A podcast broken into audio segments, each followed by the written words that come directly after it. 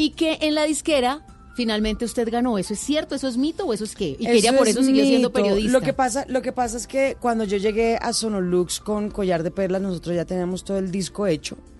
Y en ese momento la disquera estaba eh, eh, haciendo como una especie de castings y cogieron algunas de mis canciones y en esos castings estuvo ahora Cristina Geithner, estuvo Vicky, estuvo creo que hasta Lady Noriega, creo que muchas quisieron quisieron de pronto ser parte del proyecto o quisieron en algún momento la disquera cambiar la intérprete de y en eso eso fue una guerra que se dio el negro Olivar y dijo mi cantante es ella y punto. Y si no es ella nos vamos de, de Sonolux con el proyecto fue una, una tentativa. Me iban a hacer un golpe de estado pero no pudieron Pero imagínese si hubieran Ah, intercambiado los sí, papeles, imagínese. usted ayer hubiera rega- regañado a Hassam Nazar. Se le hubiera dicho peludo. Pejo Exacto. peludo, le hubiera dicho "Y qué pejo de peludo. Usted, usted inepto. No, yo lo hago con los que se merecen una peinada por ahí en Twitter. Pero, pero no, no, no. Bueno, pero de la que nos salvamos. Sí, de la que nos salvó. Yo creo que uno puede est- no, no estar de acuerdo en muchas cosas con muchas personas, eh, pero uno tiene que respetar lo que los demás sean, con lo que sea que vengan, y ya. Eso, eso hay que respetar el trabajo de cada cual y el mérito que ha hecho para llegar donde está, así uno no esté de acuerdo con eso. Bueno, buenísimo. Ella es Ella es. Marvel. Marvel. Marvel a partir Marvel. de hoy. A partir de hoy. Son las 10 de la noche, un minuto. Marvel, muchas gracias por acompañarnos esta noche aquí en Bla Bla Blue. Muchas gracias por la invitación, Mauro. Qué rico verte, qué rico, qué rica charla, qué rico todo. Espero volver. Gracias por este tiempo. A todos los que nos están escuchando, gracias. Vayan, escuchen la canción, dedíquenla, apréndansela y por aquí nos veremos muy pronto. Y espero encontrarme con ustedes ya en concierto, en vivo y en directo, cara a cara. Eso. Pero lo que no sabes es que perdí la cuenta de todo lo que me hiciste conversaciones con tus ex ya me las sé. Tú me dices que estoy rara, que estoy loca y hago drama. Pero me toca aparentar que soy la única en tu cama. Mi corazón dolido aún se muere por ti. Yo sigo convencida que nací para ti.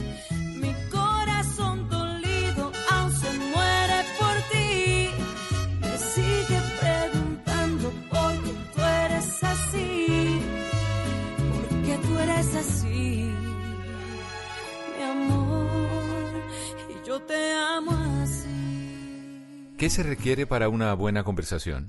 Un buen tema, un buen ambiente, buenos interlocutores, preguntarles a los que saben y dejar que todos expresen su opinión. Cada noche encontraremos los ingredientes necesarios para las mejores conversaciones en Bla Bla Blue. Conversaciones para gente despierta. De lunes a jueves desde las 9 de la noche por Blue Radio y bluradio.com. La nueva alternativa. Voces y sonidos de Colombia y el mundo en Blue Radio y bluradio.com. Porque la verdad es de todos. 10 de la noche, 3 minutos en Blue Radio. Es momento de actualizar las noticias. Se conocen nuevos detalles sobre el asesinato de dos líderes de la Junta Comunal de la vereda Villa Fátima del municipio de Puerto Guzmán en el Putumayo. ¿Cuáles son, Jairo Figueroa? Buenas noches.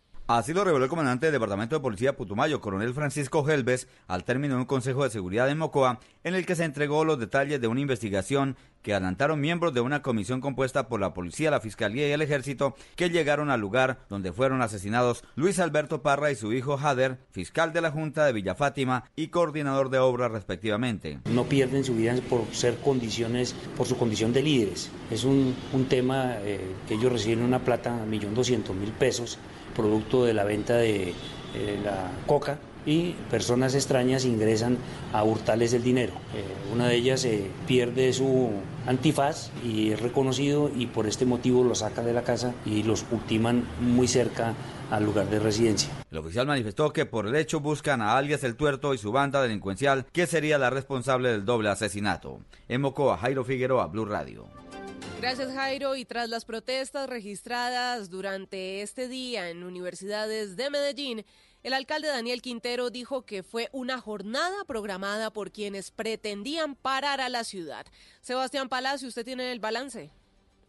¿Qué tal? Buenas noches. Yo los saludo a esta hora desde Plaza Mayor, donde hace pocos minutos el alcalde de Medellín, Daniel Quintero, se refirió frente a las manifestaciones hoy en la ciudad de Medellín, más de 10 horas de desórdenes por parte de algunos manifestantes, especialmente en la Universidad de Antioquia, Universidad Nacional y el Politécnico Jaime Isaza Cadavid. Ha dicho el alcalde que ellos siguieron paso a paso los protocolos y por eso no fue necesaria la intervención del ESMAD dentro de los campus universitarios. Bueno, lo primero es que es una jornada que estaba programada desde hacía una semana que pretendía parar a toda la ciudad, eh, donde sabíamos que se iban a usar explosivos. El día de ayer entramos a varias de las universidades. En la Universidad de Antioquia encontramos explosivos. Hay una persona que fue detenida por estos hechos dentro de la universidad a altas horas de la noche. El mandatario de los medellinenses insistió en que cada vez que existan elementos explosivos dentro de las universidades, de inmediato intervendrá la fuerza pública. Ahora vamos con los pro y los contras de permitir el transfugismo político en Colombia, es decir, que una persona pueda pasar de un partido político a otro sin ser sancionados. ¿Qué dicen los analistas? Diego Perdomo, buenas noches. En los últimos días se ha venido hablando sobre la posibilidad de que en Colombia se permita que una persona pueda pasar de un partido a otro sin ser castigado. El exmagistrado del Consejo Nacional Electoral Armando Novoa señaló que permitir el transfugismo político podría ir en contra de la voluntad popular de los electores, pero aseguró que esto permitiría un realineamiento de los partidos. En procesos de transición política e institucional como el que estamos viviendo en la actualidad, una norma de transfugismo con ciertas limitaciones limitaciones y condiciones permite realineamientos políticos. El profesor de la Universidad del Rosario, Jan Bacete, coincidió en que permitir esta figura afecta la voluntad popular de los electores y agregó que eso podría tener un impacto en los partidos. Me parece que es muy, muy problemático porque debilita profundamente los, los partidos y por este problema de no respeto a la voluntad de los electores. Yo no le veo realmente nada de positivo si consistiría simplemente a decir que, uh, como se ha hecho en el pasado, por una sola vez vamos a permitir que los políticos cambien de partido como se les da la gana. En algunos sectores eh, políticos no descartan la posibilidad de revivir el transfugismo político, incluyendo un parágrafo o artículo en una eventual reforma política. Y la imposibilidad de aplicar reconocimiento facial en las cámaras salvavidas fue el argumento que llevó a la Corte Constitucional a tumbar el uso de esa herramienta para sancionar a los conductores a través de las fotomultas. Esa realidad está empezando a cambiar y hay empresas haciendo millonarias inversiones en nuevas tecnologías capaces de reconocer a cualquier colombiano con la foto de la cédula. ¿Cómo funciona esto, Marcela Peña? Imagínese que usted entra a un lugar, cualquiera, un centro comercial, una entidad pública, un estadio de fútbol, el transporte, y de repente usted es plenamente identificado gracias a que un software tiene la foto de su cédula o las fotos que salen sobre usted en Internet. Esta tecnología es la que va a comenzar a vender Movistar a partir de esta semana en Colombia. El presidente de la compañía, Fabián Hernández. Y vamos a participar en todas las licitaciones para poder nosotros acompañar eh, a las entidades territoriales, a todo tipo de entidad en, la, en, la, en poder generar una apropiación de reconocimiento facial. Este software tarda menos de un segundo en reconocer a una persona entre 2 millones y para hacerlo solamente necesita ver el 65% de su cara, incluso si está de medio lado. Esta tecnología podría ser utilizada en la banca, los aeropuertos y en la policía para detectar desde sospechosos de crímenes o personas buscadas por las autoridades hasta clientes que quieren un trato preferencial. Gracias Marcela. En las noticias deportivas continúan las emociones del Tour Colombia. Hoy el triunfo fue para el boyacense Juan Sebastián Molano. Desde Duitama la información la tiene John Jaime Osorio. John Jaime, buenas noches. Muy buenas noches. Duelo de trenes de lanzamiento se vivió hoy en las calles de Duitama con el enfrentamiento entre el equipo del Team Emirates y el equipo del Duconic, trabajando para Juan Sebastián Molano el primero y para el monteriano Álvaro Josh el segundo. Al final, el hijo de la tierra, Molano, nacido en Paipa, superó en la raya a su compatriota Josh y le dio la victoria parcial a su equipo. El líder sigue siendo el ecuatoriano Jonathan Caicedo. El equipo ha hecho una labor excelente. Eh yo creo que hoy se debió todo al equipo, ¿no? Al final ha sido eh, algo muy rápido, bastante rápido. Hemos podido conseguir eh, una buena ubicación para el final y seguimos todavía de líderes. ¿no? Mañana se correrán 176 kilómetros para ir de Paipa a Sogamoso, otro recorrido plano con posible final en llegada masiva. El ciclismo con John Jaime Osorio en Blue Radio. Noticias contra reloj en Blue Radio. Cuando son las 10 de la noche y 10 minutos, la noticia en desarrollo. El presidente de Estados Unidos, Donald Trump, se mostró este miércoles abierto a un acuerdo de libre comercio con Ecuador, al recibir a su par de ese país, Lenin Moreno, el primer mandatario ecuatoriano, en visita a la Casa Blanca en 17 años. La cifra, América Latina es la región más peligrosa del mundo para defender los derechos humanos y ambientales, pues registró el año pasado más de 200 de los 304 asesinatos documentados a nivel global por la ONG Frontline Defenders. Y quedamos atentos porque el fiscal general de Estados Unidos, Bill Barr, acordó testificar ante el Congreso en medio de acusaciones de que ha inclinado las políticas del Departamento de Justicia para ayudar políticamente al presidente Donald Trump, según anunció el miércoles el Comité Judicial de la Cámara. Ampliación de estas y otras noticias en blurradio.com. Continúen disfrutando de Bla Bla Blue. El mundo está en tu mano. Escúchalo. Noticias de Colombia y el mundo a partir de este momento. Léelo, entiéndelo, pero también opina. Con respecto a la pregunta del día. Comenta. Yo pienso que código. Critica. Y sí, pienso que. Felicita. Vean que el pueblo lo está respaldando. En el fanpage de Blue Radio en Facebook tienes el mundo y un espacio para que compartas lo que sientes. Búscanos como Blue Radio en Facebook. Tú tienes mucho que decirle al mundo, porque en Blue Radio respetamos las diferencias. Blue Radio, la nueva alternativa. Estás escuchando Blue Radio, un país lleno de positivismo, un país que dice siempre se puede. Trae tus deudas de otros bancos y solicita ya tu compra de cartera del Banco Popular para tus tarjetas de crédito, con una tasa del 0.76% o del 0.80% mes vencido, del 1 de febrero al 31 de marzo. Con tasas así, tu dinero rinde más. Solicítala en nuestras oficinas o a través de la línea verde. Consulta condiciones en bancopopular.com.co. Banco Popular. Siempre se puede. Somos Grupo Aval, vigilado Superintendencia Financiera de Colombia. Si es humor, humor. Tenemos desde la Universidad Nacional en Medellín, Silvia. a Juan. Jorge, ¿cómo estás, hombre? Está paisa. Juan me contaba del alcalde. Sí, bueno, prácticamente te contaba.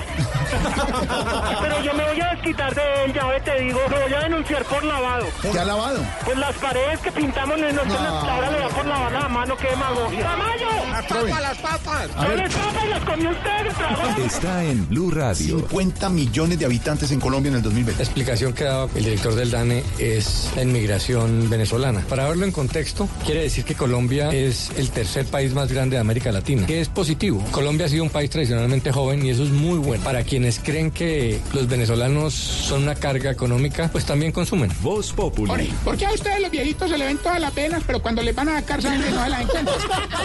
De lunes a viernes desde las 4 de la tarde. Si es humor, está en Blue Radio, la nueva alternativa.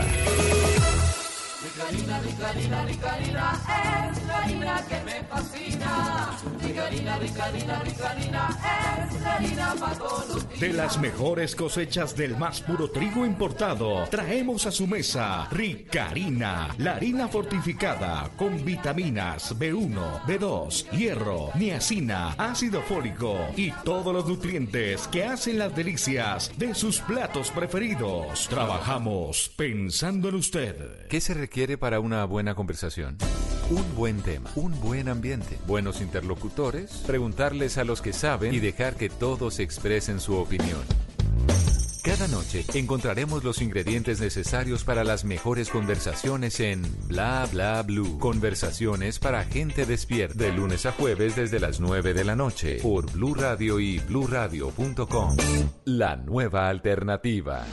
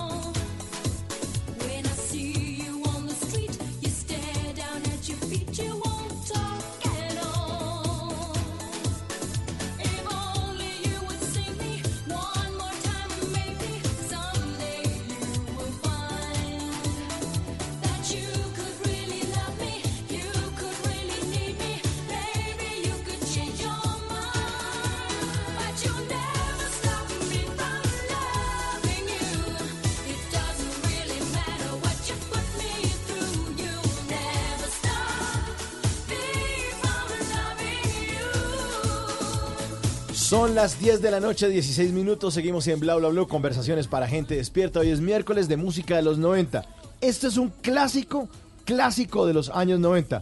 You Never Stop Me From Loving You, una canción de una británica que se llama Sonia, Ajá. que aquí estaba buscándola en internet y ya está cumpliendo 49 años. Porque en el Reino Unido en este momento ya son las 3 de la mañana y 16 minutos, ya casi 17 minutos. Y está cumpliendo años el 13 de febrero, eh, cumpliendo eh, 49 añitos. Sonia, en esa época cuando lanzó, lanzó esta canción en el 91, pues era una peladita, una veinteañera ahí con toda, suavecito. Sí, se veía muy joven. Muy Es joven. que hace 30 años y lanzaba un álbum eh, que se llamaba Everybody Knows. O sea, todo el mundo sabe y realmente todo el mundo supo de ella Todos con esa canción.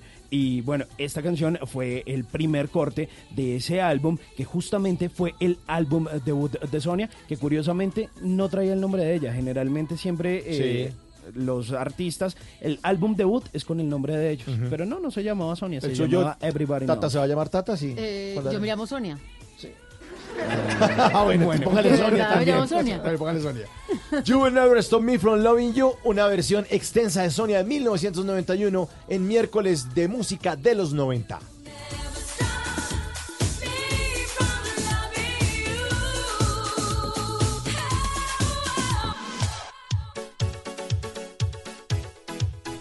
Los que fuimos minitecos supimos lo que era mezclar esta canción. Sí, sí, el Entendí miniteco. manteco por un segundo. Ah, También fui manteco porque nos tocaron ciertas fiestas. Por- man- en Biotá nos tocó ciertas fiestas Y por será ahí. el de que bailaba, no dejaba caer el estrobe, la bola. Claro, y el que animaba, ¿dónde están los hinchas de millonarios?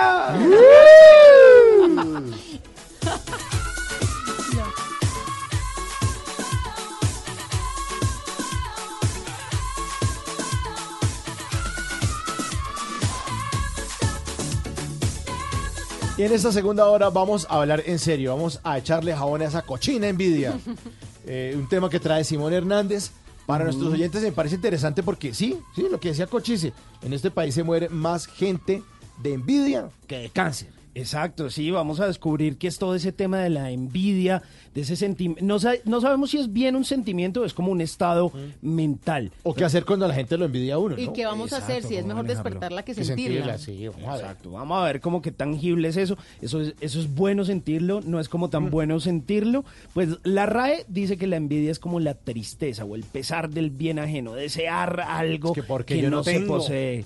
Y, y, eh, la verdad a mí ese, esa palabrita siempre me ha molestado, como, uy, qué envidia. No, Sí, diga de la otra buena, cosa, me dice. parece hartísimo. Envi- Así sea envidia de la buena, a No, mí es me que yo no creo que hay envidia de la buena. No hay, Sí, la envidia es... Envidia es envidia, punto. Maluca, fea, no, no me parece tan chévere. Pues tenemos un invitado especial y ya en un momentico se los vamos a presentar porque vamos a estar echándole jabón a esa cochina envidia. Así que prepare detergente, blanqueador Sí.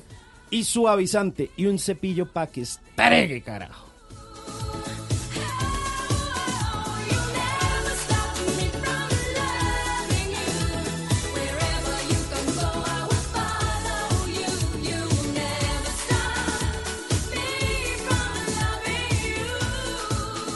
Y ahora, en Bla Bla Blue, hablando en serio. Pues mire, como les había dicho, podríamos decir que la envidia es ese sentimiento o un estado mental en el cual pues existe como un dolor o como una desdicha por no poseer lo que tiene el otro, ya sean de pronto bienes o cualidades o otras cosas como tangibles o no tan tangibles. Y estábamos hablando de este tema cuando lo estábamos hablando con Mauricio Quintero, de hablar de la envidia, de echarle jabón a esa cochina envidia, porque hace unos días se conoció un caso que causó revuelo en redes sociales, que Tata Solarte nos comentó aquí en Bla Bla Blue, y que tiene que ver con la influencer Luisa Fernanda W, tan famosa últimamente.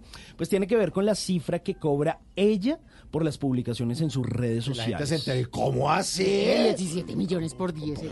Imagínense, 17 millones de pesos por una historia. Y por una publicación fija, 30 palos. Suave.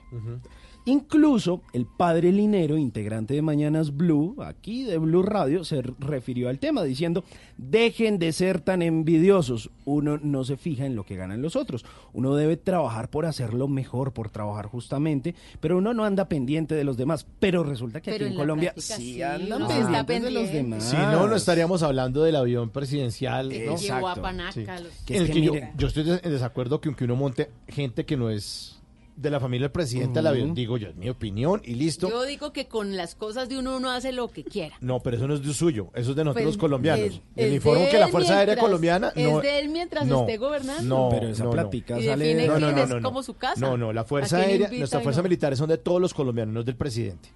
Por Sí, eso, no pero la es Casa. Narillo tampoco es de él, pero está ahí cuatro años. Sí. Y él verá a quién invita y a quién no. Sí, pero No, no, eso no, no. es tan- Usted puede invitar, por, y además la ley lo dice y lo permite, usted puede invitar a su familia a las cosas que usted le dé la gana. Pero usted no es chévere, no es ético, no es ético, que es que ahí es el otro punto, que usted empiece a invitar amigos y vengan, súbanse al avión, porque, porque son amigos míos. ¿Por qué? Porque usted tiene un bien público que está para usted. Pero el que delató todo eso también es un envidioso. Eh, eh, también. Ahí Ahí, vamos, sí, ahí ahí vamos. vamos, ahí vamos. El que se vamos. quedó por fuera de ese viaje Sí. fue el que delató todo Sí, yo eso. creo que el de la, sí, el de la silla El que 30 y- mandaron en flota. El, que mandaron en flota fue el que dio a hasta. Panaca, Y exactamente. se varó ahí en Cajamarca. Ah, estoy totalmente de acuerdo. A ese hay que decirle, deje la envidia. Es que en este país se muere más gente de cáncer que pues, de, de envidia, envidia que, que de cáncer. cáncer, sí. Deje de envidiar a los demás y gócese lo que tiene. Así que vamos a hablar de la envidia, una palabra que de entrada suena horrible y que entenderemos si es natural sentirla o si todo lo contrario es algo que podemos hacer a un lado y tener unos sentimientos más tranquilos. Tenemos como invitado a David Bonilla, él es psicólogo y consultor en desarrollo personal y además de eso director de conexiones creativas. David, Qué envidia la que me da los... sí, todos esos títulos. Oiga, bien, bienvenido a Bla Bla Blue una vez más, que ha habido. Muchas gracias, muy bien, afortunadamente hoy aquí feliz de estar de nuevo aquí. Oiga, ese reloj está bonito, qué Muchas envidia. gracias, muchas gracias. Es mejor despertarla que sentirla. Sí, eh, bueno, es que ahí estaríamos. Tú decías algo ahorita que eh, voy a complementarlo y es, no solo es un sentimiento de tristeza, sino también de ira, eh, asociado a algo que el otro tiene y que viene el pedacito que sería como la, la comilla o el asterisco, y es que yo creo que no puedo tener. Sí, que ahí es donde complementamos todo el concepto de la envidia, ¿sí? Tristeza o ira de algo que tiene el otro y que yo creo que no puedo tener. ¿Sí? Es decir, tiene que ver con esas racionalizaciones que yo hago al final del día de decir, uy, es que le pagan 17 millones, qué Sí, por cada ¿no? trino, por cada post. Buenísimo. Y O sea, yo lo que digo es, yo creo que yo no puedo tener eso. Mm, ¿sí? O sea, si uno pudiese, no lo envidiaría. Seguramente sí. O si viera que tengo las competencias para hacerlo, probablemente no lo envidiaría, sí. Mm. Estaría tranquilo. Podría o sea estar que mucho uno más está en una- tranquilo. el envidioso está en una posición inferior. Ay, es que ahí, yo, es que tiene que ver con una percepción, ¿sabes? Es más desde la percepción. Yo siento que no puedo, yo creo que no voy a ser capaz, eh, mis competencias no me dan para eso y tiene que ver con eso que decimos nosotros de la autoeficacia, ser capaz de. Entonces la gente cree que no son capaces y desde ahí empiezan a sentir esos sentimientos, esas emociones asociadas a esto. Y es que le voy a dar varios casitos de envidia que hemos conocido aquí en Colombia. Uno que también hemos referenciado aquí en Bla Bla Blue tiene que ver con J Balvin, a quien muchos admiramos porque es un talentoso y ha camellado un montón. Pues resulta que hace ya unos meses un usuario en Twitter, arroba bmanueli, dijo algo refiriéndose a Balvin. Nunca entenderé cómo J Balvin está donde está. Y resulta que ni pasaron dos minutos cuando Balvin le respondió, porque mientras tú criticas, yo trabajo. Lo peinó, Buenísimo. lo dejó listo con gomina. Es que ahí es donde está el tema. Mira, incluso la gente le atribuye el, el éxito de las otras personas a la suerte, le atribuye el éxito a ser de buenas, No. incluso utilizan palabras como eh, se le subieron los humos, ahora se cree más, ahora... el camello, eh, ¿no? Pues hermano, hay que estar a las 10 de la noche, hay que estar a las 5 de la mañana Sacrificio, grabando, sí, claro. hay que dejar tiempo para la familia y la gente no ve eso, ¿sí? La gente cree que es como un golpe de suerte y lo atribuimos mucho a ese pensamiento mágico que como colombianos nos han vendido, ¿no? Que todo cae por obra y gracia. Para No no, entrar entendemos ahí los procesos. De acuerdo, se nos queda la tarea, ¿sí? Vemos el fin, pero no el proceso. Claro, ahorita que teníamos a Marvel, ¿cuántas críticas a Marvel? O a- per- perdón, a partir de, de Marvel. Marvel. Marvel, Marvel. Marvel. ¿Y ¿Cuántas críticas a ella? Entonces, lo primero que está pensando, si a ella le va bien, eso quién sabe quién se lo está dando a ella. eso es que ella, porque, y no, no, no, es que es una niña que canta desde los seis años, pues es un talento, o sea, su talento lo ha cultivado y dicen que uno se vuelve un duro después de 10 mil horas de estar haciendo algo. Calcule, entonces cuando ella tenía que 16, 20 años, ya, ya ha completado todas esas horas de vuelo. No, y además de eso, todo el sacrificio, ¿no? O sea, Todo lo que nos- Claro, todos mientras los todos los peladitos niños estaban en la fiesta, ella estaba en un cuartico encerrada esperando para salir a hacer su salir, show. exactamente. Ella, ella era la del show, ¿no? Mientras ellos Sí, sí, sí. estaban disfrutando de la fiesta. Entonces yo sí creo que llega un momento donde la gente debe entender y es que esto no cae de, de ningún lado, o sea, se trabaja por las cosas y el trino está buenísimo, ¿no? O sea, no sabes lo que me he trabajado Ajá. para llegar a estar acá.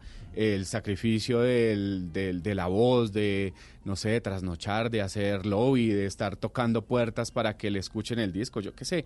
Ese es el trabajo que la gente no ve. Y eso tiene que ver con un tema cultural nuestro, porque hay- digamos que en otras culturas no se ve tanto, porque nos interesa que al otro le vaya bien, pero aquí no, acá como que todo el tiempo estamos es pendientes de lo que el otro tiene en el plato, sí, o sea, muy complejo. Bueno, le voy a dar otro caso. Digamos que vamos... rabia, a Ah, ver. es que me da mucha rabia. Resulta que hay un montón de barrigones y flojos. No, no yo, no me miren así. Ah, Otros barrigones y otros flojos que pues critican a un personaje que le voy a dar un poquito del palmarés de él. Ganador de la Vuelta a España 2016. Ganador del Giro de Italia 2014. Además de eso, ganador del Tour de San Luis en 2014. Eh, varios podios en el Tour de Francia, segundo en el Tour de Francia en el 2013, además de eso, segundo en el Giro de Italia en el 2017, tercero en el Tour de Francia de 2016, eh, ganador de una etapa en el Tour de Francia de 2018, en el 2019, Nairo Quintana. Así, suavecito. Que muchos, por su berraquera y por su proceso, le dicen Nairoman. Pero entonces resulta que aquí en Colombia a veces solo acompañamos en las buenas. Entonces está ahí el Tour de Francia. Ah, es que ese es Nairo, es que es un berraco, es que ganó la Vuelta a España. Ah, es que es, mejor dicho, Nairito, Nairoman. Pero cuando no le va tan bien, cuando resulta que mm, su cuerpo no, no ha estado a la altura, de, eh, un tema de equipo, de preparación, a veces las cosas no salen como las planeamos. Y ahí sí, uy, ese Nairo como es de malo. No, es que eso no es lo mismo de antes. No, es que ese ya es todo. Uy, que se retira del ciclismo. Le- le- nos damos muy duro y le damos muy duro a los demás, ¿no? Ahí hay algo y es que a nosotros, eh, nuestro cerebro tiene un circuito que se llama el circuito de placer y nos encanta cuando las cosas salen bien, ¿no? Entonces Nairo sale y celebramos porque nuestro cerebro casi que es adicto a ese placer.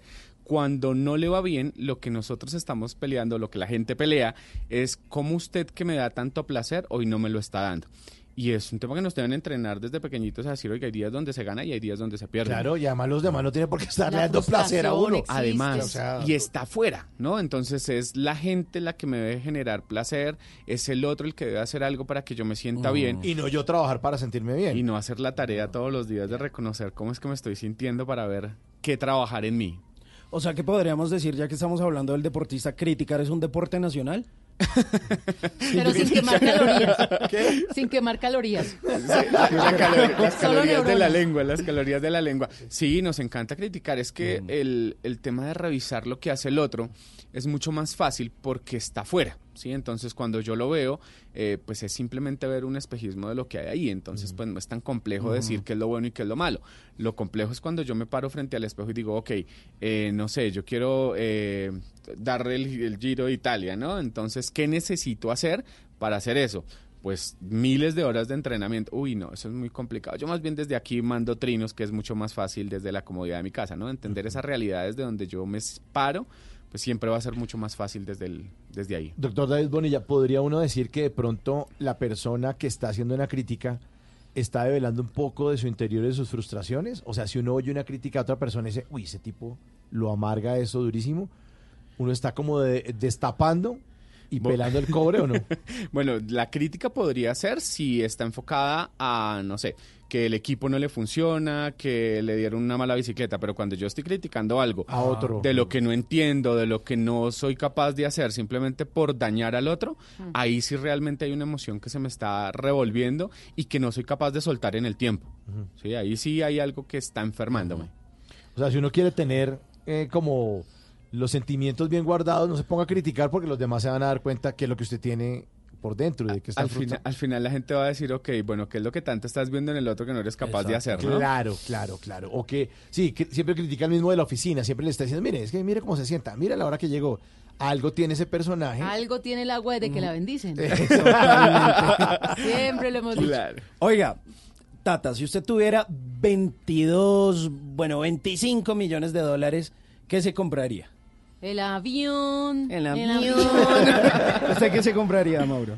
25 millones de dólares, no, Sí, no sé. Bien camelladitos. No, casas, apartamentos. Usted ya tiene todo. Cuando uno tiene esa plata, ya Sí. tiene casa, Sí, apartamento, sí, ya ya pasaste por ahí hace no, rato. Pero, no, pero se gana, ¿cómo? ¿Se gana? ¿Se gana en el baloto o se gana dónde? No, camelladitos. Ah, camelladitos sí ya tiene Sí, una fortuna sí, por ahí. claro. Cuando se llega a Usted los 25, empieza, sí. usted, mire, usted se cansa de caminar y entonces compra carro.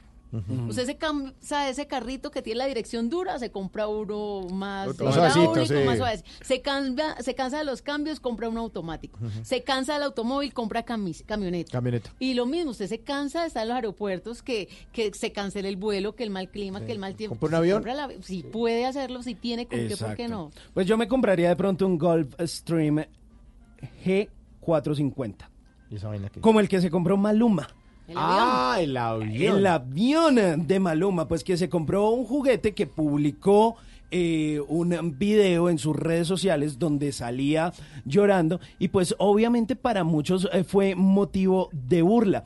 Pero ojo, el mensaje con el que Maluma acompañaba ese video en el que lloraba por cumplir ese sueño de comprarse ese avión que le costó aproximadamente 25 millones de dólares decía lo siguiente, me acuerdo hace ocho años atrás cuando fui a hacer una entrevista en una estación de radio en Colombia, me cerraron las puertas. Aparte de eso, no creían en mí y muchos decían que no iba a llegar a ningún lado. Pues, parceros, ahora sí vamos a llegar lejos. Bienvenidos al Royalty Air.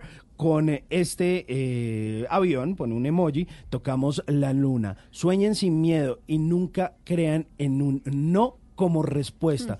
Y a pesar de eso, y a pesar de lo que pone, y a pesar de que todos sabemos que pues Maluma es muy disciplinado, eh, ha cantado en el Madison Square Garden con lleno total, en, ha llenado Sí, Auditorio. Nacional en México.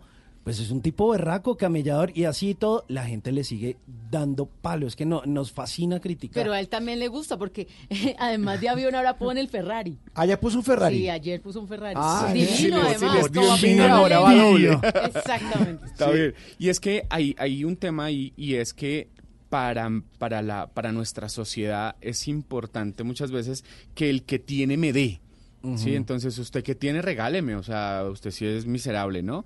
Eh, no, yo no tengo por qué, o sea, si me lo he trabajado, si Pero me si lo he tiene ganado. plata, présteme. Eh, perfecto, entonces esos son los mejores ejemplos porque eso fue lo que nos vendieron, ¿no? Aquí se premia el, y lo voy a decir, el pensamiento traqueto, ¿no? Porque se felicita, uy, compró, se ganó el carro, ¿no? Entonces se lo llevó de un día para otro y eso estaba bien, el trabajo no. Y si usted tiene, regáleme, porque es que yo soy el que necesito y como usted se lo ha trabajado y tiene, que es algo que eh, empieza a aparecer desde la emoción, Uy, esos tienen, pero la plata del. Uy. Claro, y a veces utilizamos términos que son despectivos, ¿no? Esos que tienen plata. Sí, o sea, eso está tan lejos que no está para mí. Sí, y ahí sí. se empieza a generar una creencia asociada al dinero, al tener, a la posibilidad de llegar a tener otras Pero en el lenguaje diario, una, una expresión que usted odia, Simón, es de que, que uno saluda a alguien y ¿qué hubo? ¿Cómo le va? Pues bien, como cuando usted era pobre. horrible. Como cuando usted era pobre, ¿cómo era que Como cuando usted era pobre. Ah, ¿cómo le ha ido? ¿Cómo es? ¿Cómo? Sí, Sí, bien, aquí como cuando usted era Ah, pobre. Así. Sí, ¿Qué hubo? sí, ¿Cómo sí. van aquí? Como cuando usted era pobre. sí. Entonces, Aquí que- haciendo la trampa al centavo. Uy, lo que hay que decirles ahí, ve, pero nunca fui pobre, la verdad. O sea, eh, creo que en una entrevista acá eh, con Mario, Mario Hernández, Hernández, Sí, señor. que fue buenísima, eh, Mario Hernández decía eso. O sea, es que la pobreza no tiene que ver con el recurso, tiene que ver con un estado mental. Exactamente. Es como yo entiendo.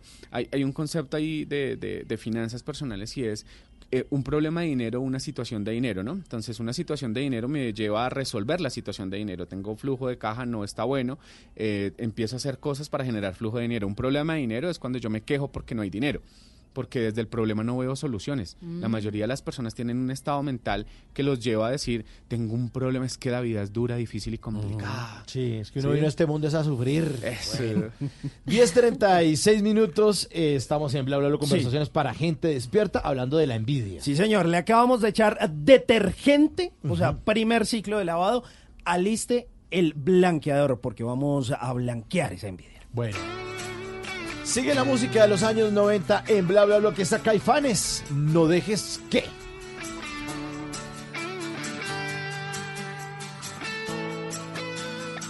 Bla bla blue.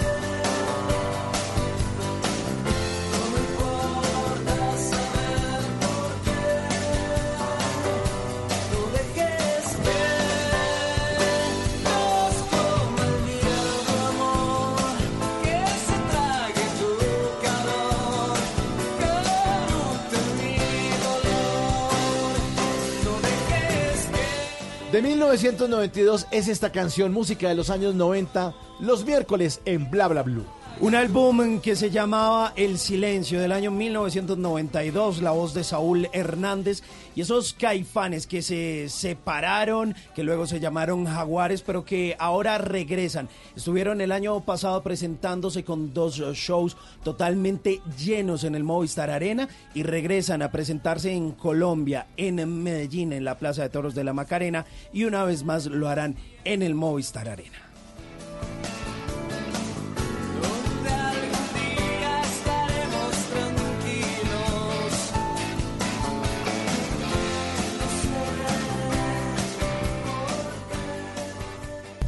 Con Tata Solarte, Bla Bla Blue está a otro nivel.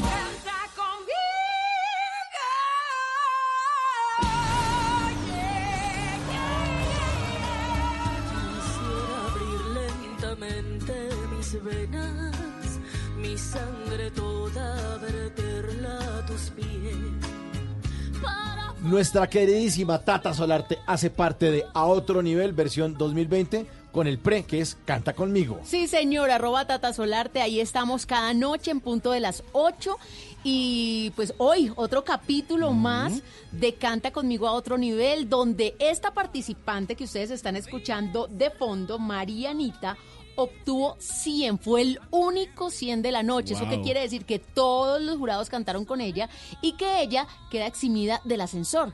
Para la siguiente etapa, Sí. no tiene que subir el ascensor, sino que ya clasifica automáticamente para la siguiente.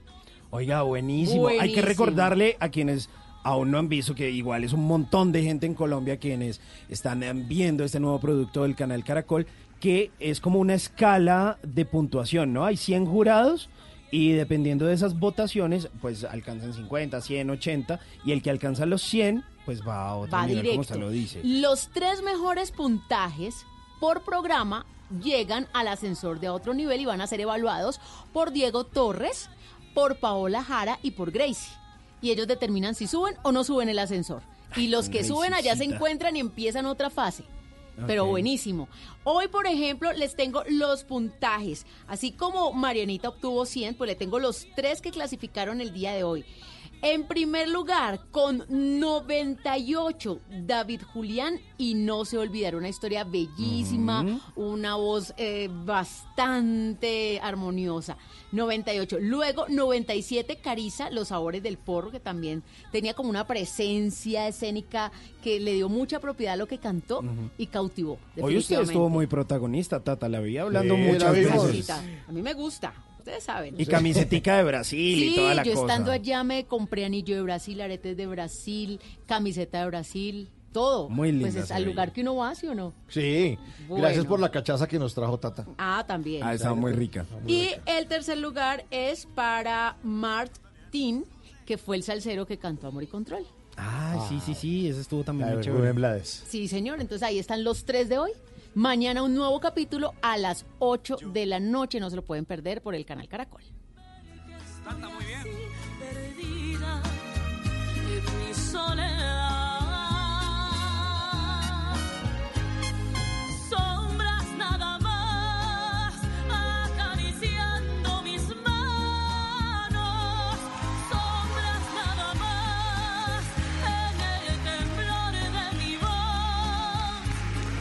Bueno, vamos a seguir lavando y estregando esa cochina envidia que muchos sienten, han llegado a sentir y bueno, de pronto uno también ahí como que ha sentido a veces, pero uno trata como de como de estregarla, De controlarse, blanquearla. de controlarse. Exacto. Pero bueno, ya digamos que pudimos saber cómo que podemos considerar como envidia, pero la podemos asemejar a la rabia y a la frustración. Eh, David Bonilla, psicólogo y consultor en desarrollo personal y director de Conexiones Creativas que nos acompaña hoy. ¿Cree, cree que se puede asemejar a la rabia, a la frustración? Eh, sí, sí, sí, creo, eh, digamos que tiene un componente que es la emoción base, que es la rabia y la, la frustración y la tristeza, sí, digamos que esas tres están ahí revueltas, solo que unas tienen un componente de pensamiento mucho más alto, sí, la frustración Sí. por lo general está asociada a la expectativa que yo hago de lo que yo podría ser capaz o de lo que yo quisiera tener, sí, entonces cuando la expectativa es muy alta, eh, pues si no obtengo eso que quiero, la frustración también va a ser muy, muy grande. ¿Se podría ver la, la envidia como un sentimiento positivo en algún momento?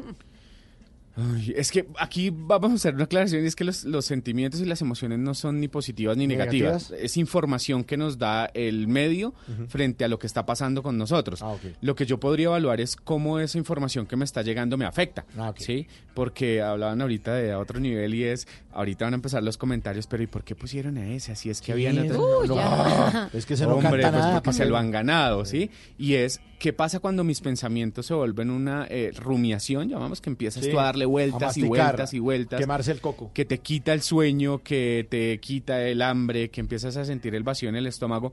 Ahí realmente ya empieza a, a generar algo que no es saludable. Incluso en los temas de pareja, por ejemplo, en- en conexiones lo vemos todo el tiempo, eh, la gente llega porque la emoción se quedó anclada, el pensamiento se queda en rumiación y empiezan los procesos de celos, porque ya empiezo a ser obsesivo con mi pareja, empiezo a ser obsesivo con los amigos, con las relaciones, Ajá. entonces realmente sí es una emoción que si se deja trascender en el tiempo, Es dañinísima se entonces. vuelve dañina. O- oiga, ya que toca el tema de la pareja, ¿usted cree que no puede llegar a sentir envidia de, de su pareja, de su esposa, de su esposo? Y lo digo, digamos, en términos profesionales, porque de pronto, uy, es que le va mejor, es que gana, Gana más que yo. más, asciende más rápido. Y, y se ve muy seguido, ¿sabes? Nosotros lo vemos en las parejas que llegan a consulta, la gente dice, es que estoy teniendo problemas con mi pareja, ¿por qué? Entonces la gente siempre echa el cuento, ¿no? Ajá. No, es que estamos teniendo diferencias y cuando tú empiezas a explorar y explorar y explorar, preguntas, ok, ¿en qué trabajan? No, yo estoy trabajando en tal lado.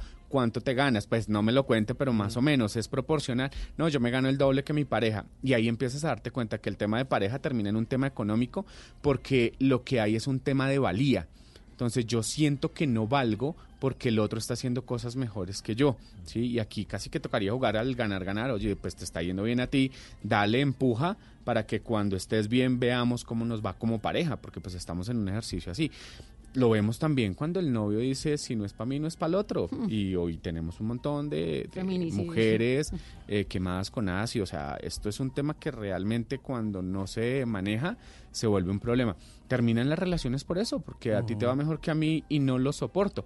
Cuando al contrario lo bueno es poder ver a la pareja y admirarla y decirle, oiga, qué bien que a usted le vaya, pues porque si gana usted ganamos todos y vamos Pero uno también se saca ese lado. clavito, por ejemplo, en el matrimonio, porque cuando está uno con el esposo y, y, y entonces uno dice, bueno, ¿y quién tiene paz, usted o yo? ¿A quién han multado más, a usted o a mí? Entonces, ¿quién maneja mejor, usted o yo? Uno sí se saca ese, clavi- ese clavito porque sí realmente tiende uno a compararse demasiado. Cuando el esposo viaja mucho, cuando la esposa viaja mucho, el otro como que también se queda y dice, pero ¿por qué yo no? Y, enta- y empieza ese complejo de inferioridad incluso en una relación de pareja. Sí, el, el tema ahí tiene que ver con el, como tú lo decías, una cosa es que yo me compare y no está mal, ¿sí? Incluso cuando yo me comparo y veo que el otro está haciendo algo que yo no estoy haciendo y me motiva para hacerlo diferente, eh, pues estaría saludable, llamémoslo de esta manera. Pero cuando yo me comparo y me quedo con la emoción de, ay, pero es que tú sí viajas y yo no, oye, pero es que tú sí haces y yo no, lo que yo le invitaría que en una conversación responsable se lo pregunte, haga algo para... Sí. Sí, sí, sí, por lo menos para que la, para que la lleven, Sí. para que la inviten, o haga algo para que lo inviten o lo lleven o para hacerlo. Claro. Porque a veces dejamos el control de nuestra vida en que el otro sea el que haga algo para nosotros y tampoco. Doctor, ¿y hay distintos tipos de envidia o no? No, la envidia es solo una. Es Ese solo una. cuento de la envidia de la buena, De nada. eso es carreta. Entonces no hay envidia buena. No, pues es la emoción que se siente. Yo sentí la emoción y ya apareció, está asociada a unos pensamientos a- al tema, Ajá. pero no hay envidia buena. Se sintió, la tarea es que no trascienda, ¿sí? Ajá. Y, por ejemplo, a veces cuando citábamos ahora el ejemplo de... Es que esos malditos ricos.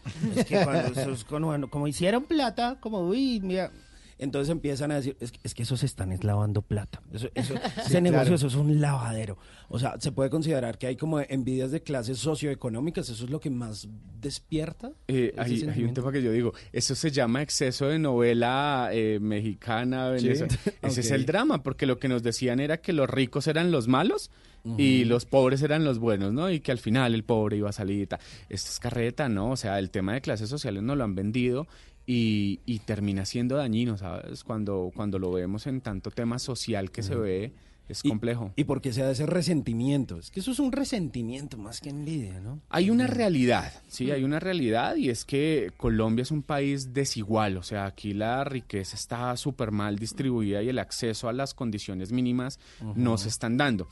Pero también cuando encontramos que de esas necesidades básicas insatisfechas salen eh, deportistas grandiosos como los que tenemos, salen, eh, no sé, Artistas actores, como Marvel, que estuvo aquí hace sí, unos minutos. que ¿sí? en condiciones súper precarias al final Todo en contra, día todo en contra y la logran. la pregunta que uno se haría es, ok, ¿y qué pasó? Porque no las tenían tampoco. Entonces yo también ahí, ahí lo, lo- lo trabajo desde dónde te quedas, en el drama y no, en, en el como en el show, porque pues hay dramas reales, ¿sí? Eh, no sé, se murió alguien, eso es un drama real. Eh, no sé, una catástrofe natural, eso es un drama real y pues tenemos que vivirlo así. Pero hay cosas que se nos convierten en un drama. Entonces, es que pobrecito yo que nací en no sé, no, hermano, o sea, pellizquese que usted también puede salir adelante, eh, pregúntese más bien es Oh. qué está haciendo, le dieron la oportunidad de estudiar y no estudió, entonces, pues no es un tema de quejarnos, sino de empezar a generar acciones puntuales para lograr eso que Y a veces las oportunidades tener. no se presentan. O sea, yo, es que a mí no se me ha presentado la oportunidad en la vida. La, vi- la, vi- la oportunidad nunca va a llegar. Mucho gusto, oportunidad. sí. Vengo a presentarme. Hola. No, nada. O sea, tiene que estar a la cacería, hermano. Hay que buscar. Con el ojo abierto diciendo, ¿dónde, por dónde me voy a meter? porque eso el está que no difícil. sabe para dónde dar cualquier bus le sirve. Sí, que- Y lo peor, mire, uno a veces no sabe lo que quiere, pero hace de todo Mm. para conseguirlo. Entonces ahí queda uno en el peor de los mundos. Claro, porque estás en el limbo. Y, y eso que tú dices es, a ver, el, el tema es hacia dónde quiero moverme, ¿sí? Toda mi energía hacia dónde la estoy moviendo. La gente no sabe movilizar su energía, la gente simplemente se queda esperando a que caiga del cielo. Si lo pregunto, ¿cuál fue la oportunidad? Y hay un tema que es común en nosotros y es decir, es que tiene una palanca. Yo a veces le digo a la gente, oye, ¿y usted se ha preguntado qué se necesita para tener ese, relacion- ese relacionamiento social para que te tengan en cuenta? Claro. Eso es una habilidad. Pues claro. Sí, es Las una habilidad social. están tan de moda. Habilidades Sí, blandas, sí. conocer gente, sonreír, Socializar. hablar, llevar las hojas de vida, que lo vean que el Claro. tipo tiene ganas. más querido. Eh, llegó bien vestido, habló con el que era, le, como, me recuerda su nombre, claro, lo anota. O sea, Sí. De acuerdo, entonces la gente dice, ay, usted sí es de buenas. No, no es de buenas, de o sea, me la he trabajado Claro. y desde ahí lo he construido. Las oportunidades no caen del cielo y como tú le decías, Mauricio, el tema es cómo yo estoy atento a esa oportunidad, ¿sí? Madrugue a las seis para que venga a mirar un trabajo. Uy, pero no, es que a las seis, eso el bus, no. no, su Transmilenio no, todo no, lleno. Yo ¿sí? voy a ir pasta ya, me Entonces, queda dos horas. la oportunidad está, si no la cogiste, si no la aprovechaste, si no viste que estaba Ajá. ahí, pues al final va a haber frustración. 10 de la noche, 50 minutos. Bueno, ya le echamos blanqueador. Echamos blanqueadorcito. Falta el suavizante. Sí, vamos a echarle suavizante. Alístelo, alístelo y, cochina y envidia. estregue. Musiquita de los 90. Hágale. Aquí está Shaggy in the Summertime.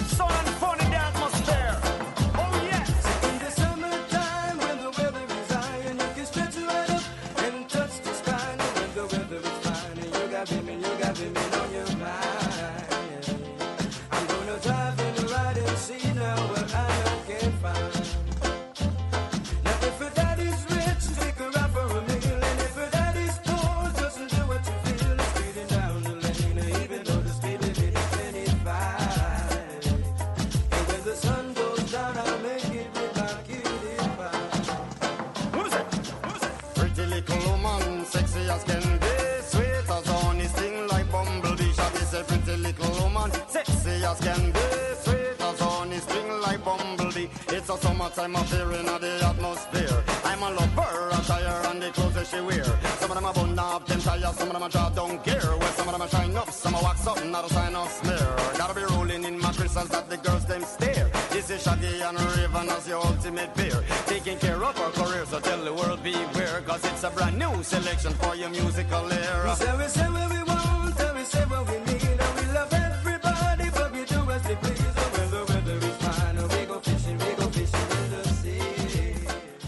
que algún día fue noticia, hoy es historia. En Bla Bla Blue, antes de que se acabe el día.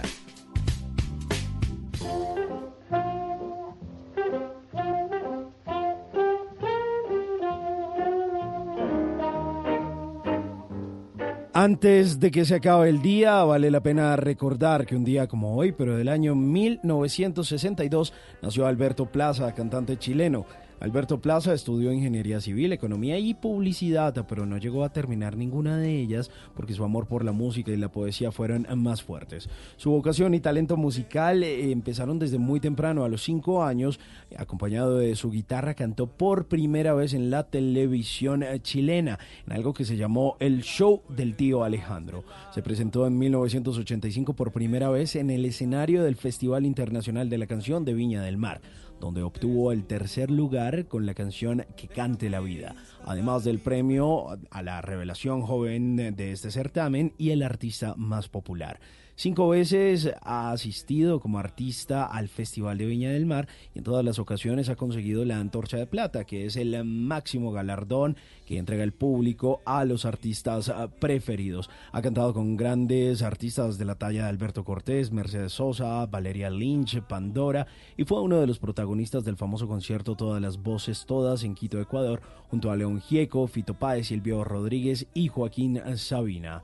Durante los últimos años, Alberto Plaza se ha dedicado principalmente a la difusión de sus canciones en América del Sur y aquí en Colombia ha hecho grandes conciertos. Antes de que se acabe el día, dígale que no a Miguel, ese es un envidioso, el que no quiere que te cases, el que no quiere compartirte. Así que deje de depender de depender de los demás y deje de meterse en relaciones tóxicas, que la relación no es una cárcel, no hay nada más lindo que la libertad, no deje que lo asfixien. Gracias a ti, Luminos, estación del amor. Nunca te irás a la cama sin aprender algo nuevo. Bla Bla Blue.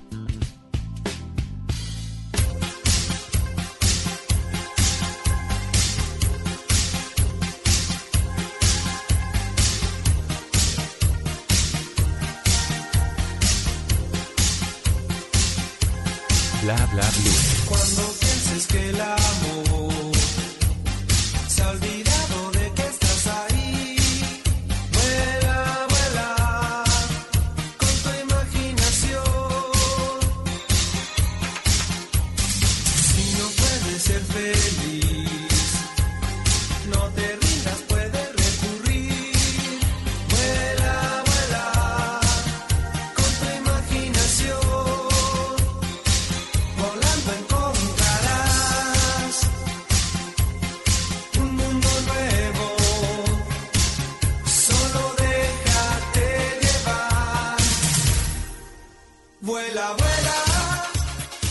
Música de los años 90. Estamos aquí bailando como magneto. Y confiese que todos se quieren montar en el avión de Maluma. Oiga, Magneto, un clasicazo de los 90, en el año de 1991, volaban y volaban eh, fuerte por toda América Latina. Esto hacía parte del quinto trabajo discográfico de ellos que se llamó así, Vuela, Vuela.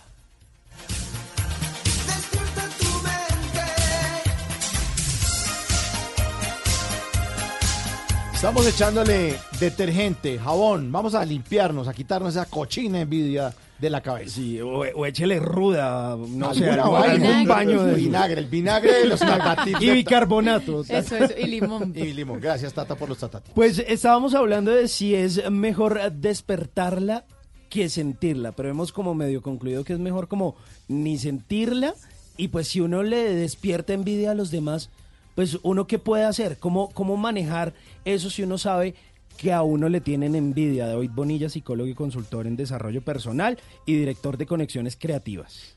Perdonadísimo, conexiones consultorías, creo que... ¿Consultoría? sí, Ah, bueno. sí, sí. Eh, bien, ¿qué No, hacer? pero son creativos o no? Sí, Son- sí, son sí, muy también. creativos. Además Sí, de, sí, sí, además sí. de eso, creativos. Eh, hay un tema y es cómo yo reconozco que no me hagan daño y no dejarme afectar de las críticas. Creo que cuando tú has hecho el camino, cuando has hecho la tarea, eh, esto no es un proceso de un día para otro. Cuando lo haces de un día para otro, cualquier crítica, cualquier envidia que, que aparezca, te va a derrumbar cuando has trabajado por lograr lo que has logrado, por conseguir esos resultados que otros no obtienen, pues ya tú también has hecho cuero, ¿no? O sea, se hace el callito ese que emocional que es tan necesario y es decir, ok, de esto que están diciendo que sí tiene que ver conmigo y que no tiene que ver conmigo. La gente desde la envidia va a buscar cada cosa que tú no tienes como ellos quisieran para quedarte encima. Entonces, si estás un poquito subido de peso, ay, vea tan gordo que está y sale no sé dónde, eh, veas ya las canas, veas, etcétera. O Pues sea, dijeron que, que Jennifer López estaba gorda. Vi un comentario No, en los ay, ya me quisieron volver a los 51 así de gordo. Eso Ah, sí es es que está como medio gordo y uno no, pero por favor. Sí, Ay. terrible, o sea. No. Entonces es, yo creo que el camino te va enseñando que esa gente va a estar ahí y que en ese proceso cualquiera de esas críticas ya no van a hacer daño.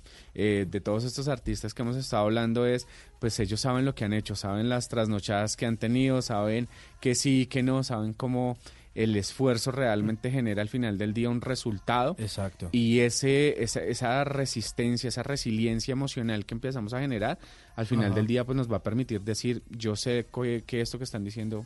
Que trabajan y además cogen, cogen callo también, porque la vida no es fácil, les tiran puertas en la cara, el empresario los tumba, eh, no va la gente al concierto, le roban la boletería y le dan, y le dan, y le dan, sin parece, no, yo tengo que seguir. ¿Cómo? Así no es. sé, toca seguir. Así es. Oiga, bueno, y si, y si yo llego a sentir envidia, si yo siento envidia de los demás y yo identifico eso, ¿cómo la puedo evitar? ¿Cómo puedo cambiar ese tipo de sentimientos? Bueno, ahí la tarea es decir, ¿qué de eso que estoy sintiendo tiene que ver conmigo? Entonces yo digo, bueno, listo, eh, no sé, Simón tiene un tatuaje buenísimo ahí en ese brazo y yo, "Ay, yo, ¿por qué no lo tengo? Bueno, pues ¿cuáles son tus miedos para mandarte a hacer un tatuaje? ¿Qué es lo que pasa que no es capaz de eh, movilizarse? Y desde ahí generar recursos personales. O sea, creo que la tarea al final del día es qué de ese otro que está haciendo para que yo pueda aprender, porque es que también lo podemos hacer. Oiga, Sí. eh, esta persona es súper exitosa, pregúntale. Oiga, ¿usted qué ha hecho para llegar ahí? Y lo que te vas a encontrar es que hay un camino recorrido de años, de trasnochadas, de cosas, que al final del día tú dices, ok, puedo empezar a hacer cosas parecidas para que el sentimiento y la emoción de eso que yo creo que no puedo tener, pueda empezar a hacerlo. Sí, yo quisiera jugar como James Rodríguez, pero pues ya está, creo Sí, que no, ya no, ya desde mi realidad tengo que decir, eso no va a ser para mí. ¿Qué sí va a ser para mí? Entonces aclaro mi expectativa, la aterrizo y digo, sí puedo esto o no puedo esto. Si es que quiero ser, eh, no sé, el protagonista de la novela y demás, pero no te has hecho ni siquiera el primer curso de, actuación. de No idea. pues amigo, creo que no es por jodido, ahí. sí. Sí, yo. Tenido 17 cursos que me llevan a esto y a esto y a esto.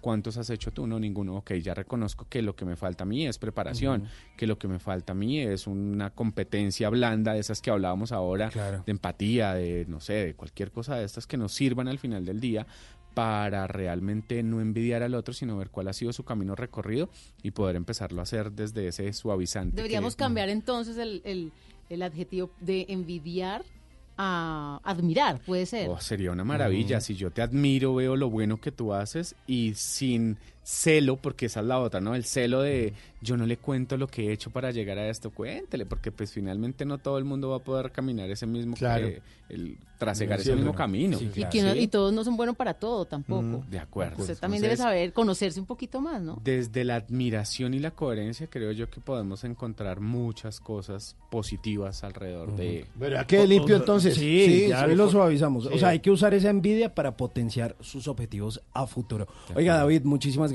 por habernos acompañado y haberle echado jabón estrego harto. Sí, eso. De buenas usted que se va a dormir ya. Eh. ¡Qué envidia Qué de la mano! A ustedes, gracias. 11 de la noche, un minuto. Música de los años 90. Aquí está Quinito, Quinito, su amigo, su amigo, señor. El baile del suazua. de 1997. Le recuerdo la línea telefónica 316-692-5274. Después de voces y sonidos, este programa es de ustedes. El baile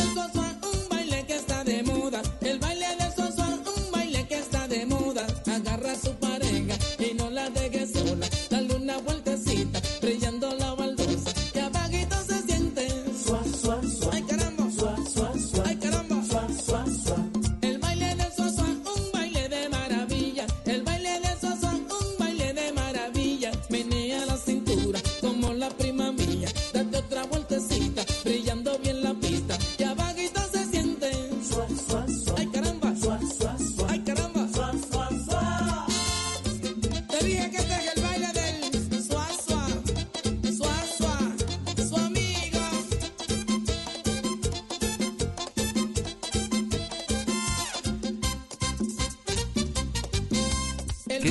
para una buena conversación? Un buen tema, un buen ambiente, buenos interlocutores, preguntarles a los que saben y dejar que todos expresen su opinión. Cada noche encontraremos los ingredientes necesarios para las mejores conversaciones en Bla Bla Blue. Conversaciones para gente despierta. De lunes a jueves desde las 9 de la noche por Blue Radio y bluradio.com. La nueva alternativa. Voces y sonidos de Colombia y el mundo en Blue Radio y bluradio.com. Porque la verdad es de todos. Ya son las 11 de la noche, 3 minutos. Bienvenidos a una actualización de las noticias más importantes de Colombia y el mundo en Blue Radio. La policía investiga a cuatro familiares de una niña de 12 años asesinada en Necoclía, Antioquia, como presuntos responsables del crimen de la menor. El cuerpo fue trasladado a la ciudad de Medellín. Camila Carvajal. Tras una reunión de seguridad en la gobernación de Antioquia, Aníbal Gaviria informó que un grupo especial de la policía y la fiscalía viajaron al municipio de Necoclí para investigar el crimen de la niña de 12 años, cuyo cuerpo fue encontrado amarrado y con signos de violencia sexual. El alcalde de ese municipio, Juan Tobón, dijo que hay cuatro tíos de la menor como principales sospechosos. Cuatro personas en investigación, no están capturadas y son miembros de la familia materna, que son los, sospechosos en el momento porque no coinciden las versiones de ellos y todo apunta de que está entre la familia, entre, entre los tíos. Hay cuatro personas investigadas, son tíos de la niña. El cuerpo de la pequeña ya está en medicina legal en Medellín, donde se practicarán los exámenes forenses. 11 de la noche, 4 minutos. En Granada Meta, en delicado estado de salud, se encuentra la mujer que fue atacada por su ex compañero sentimental, quien luego de una discusión decidió prenderle fuego. La mujer debe ser trasladada de inmediato al pabellón de quemados en Bogotá. Carlos Pérez.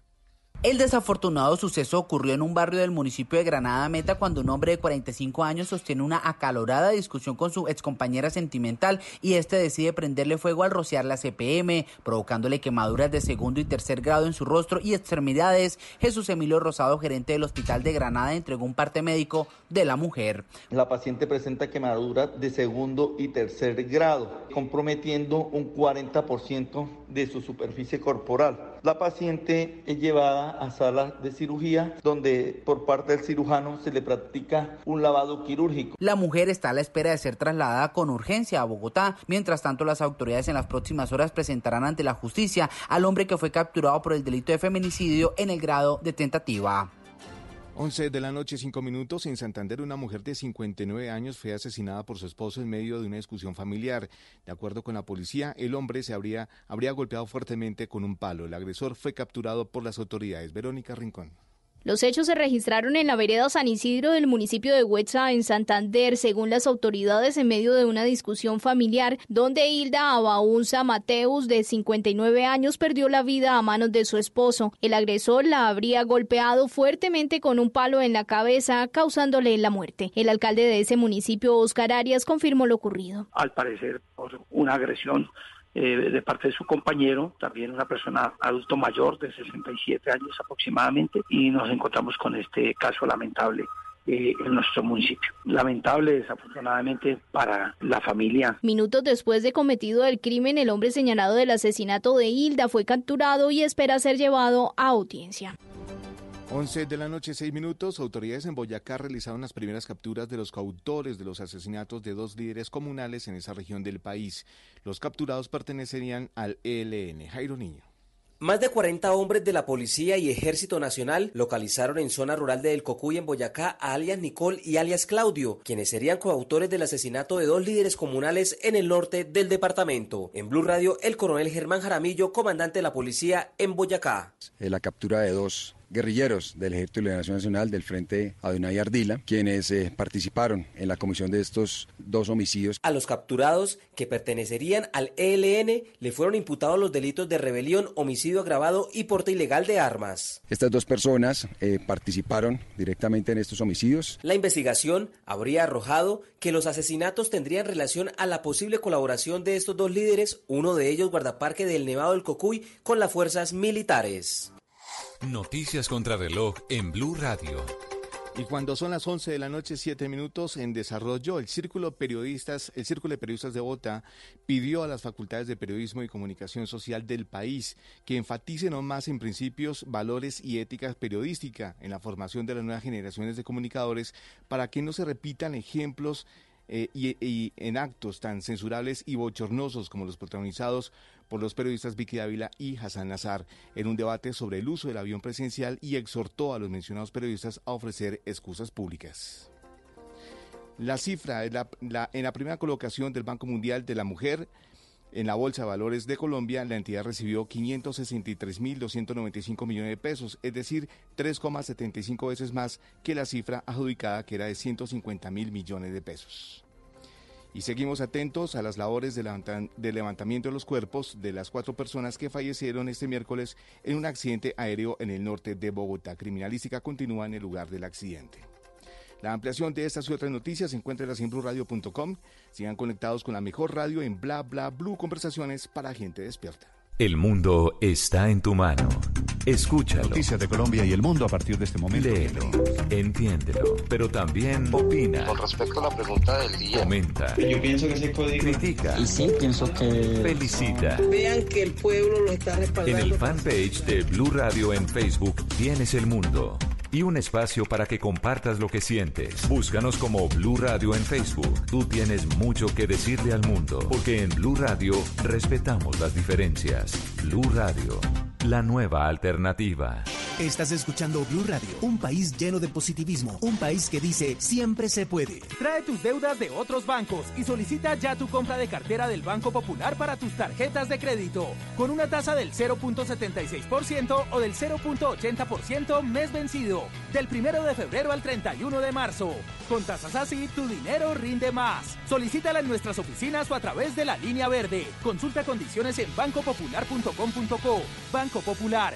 Siempre se puede. Somos Grupo Aval, vigilado Superintendencia Financiera de Colombia. Si es humor, tenemos desde la Universidad Nacional en Medellín, Silvia. a Juan Manuel.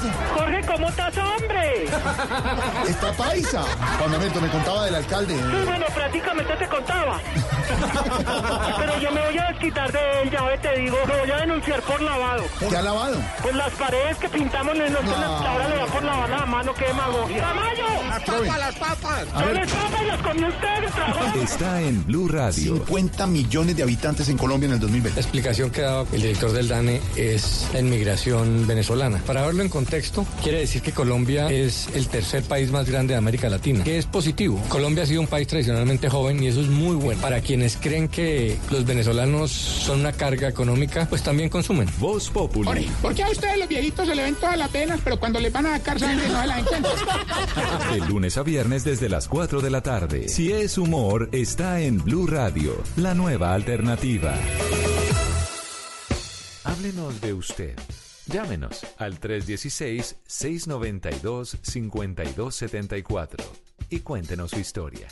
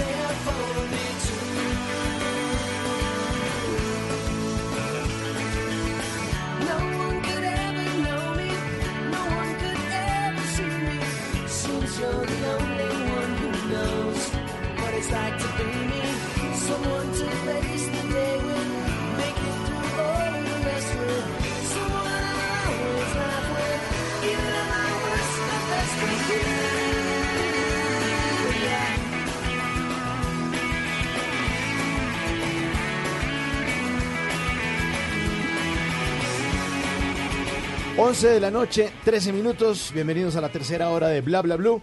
Hoy miércoles de música de los años 90, I Be There For You, de The Rembrandts, una canción de 1995 que es la banda sonora de una serie exitosísima también de esa bella época. Sí, señor. Justamente ayer estábamos eh, felicitando de cumpleaños, estaba escuchando la famosa Jennifer Aniston. que hizo parte de esta... Jennifer, si nos estás oyendo, Jennifer. un abrazo. Cual- cualquier cosa, arroba Hernández Simón, tú ya sabes, ahí estamos presentes para lo que... Nah, nah, Bra- Brad Pitt, que tiene Brad Pitt que no tenga yo? Jennifer. Jenny, Jenny, como La le Jen- digo yo. Si usted le dice La Jenny, Jenny. la Jenny. Pues eh, justamente ella hizo parte de esta exitosa serie, terminó ganando un millón de dólares por capítulo, 10 temporadas, terminó en el eh, 2004, el 6 de mayo del 2004 fue la última emisión en vivo de Friends y a pesar de eso, hoy en día es una de las series Sí. más descargadas y más Hmm. vistas en las plataformas Bueno, de streaming. pero Warner la volvió a poner de moda. A la gente le gusta, Sin pero duda. ellos hicieron como el mercadeo para volverla a poner de moda por la plataforma que Sí, van a, lanzar. Jennifer Aniston ayer cumplió 51 Divina. años, ¿no? Y no, lo- no Hermosa, los aparenta nunca. Hermosa, hermosa, hermosa. Cuando sonaba esta canción de, lo- de 1995, uno se acordaba de Friends. tell you when the your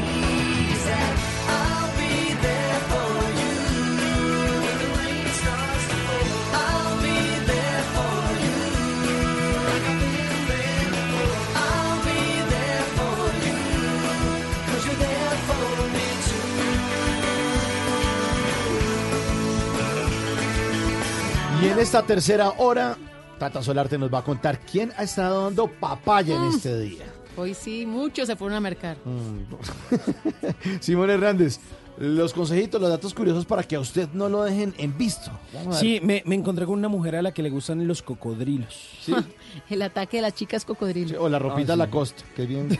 Con brackets. Sí, Exacto, que es bien carita. Y más adelante también el WhatsApp Blue con Tata Solarte que nos quiere invitar a un concierto que va a estar buenísimo. Ya De enamorados. de enamorados. Les vamos a contar de qué se trata y ustedes obviamente forman parte de Bla Bla en esta tercera hora en el 316 692 5274 la línea de Bla Bla para que llamen a contar o hablar de lo que quieran.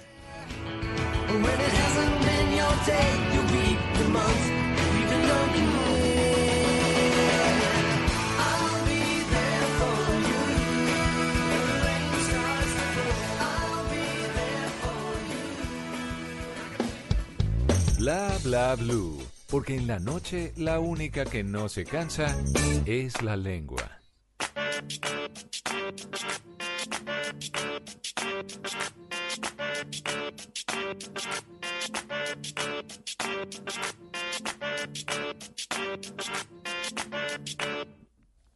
¿Quién ha estado dando papaya? Ja, ¿Quién no ha dado papaya hoy?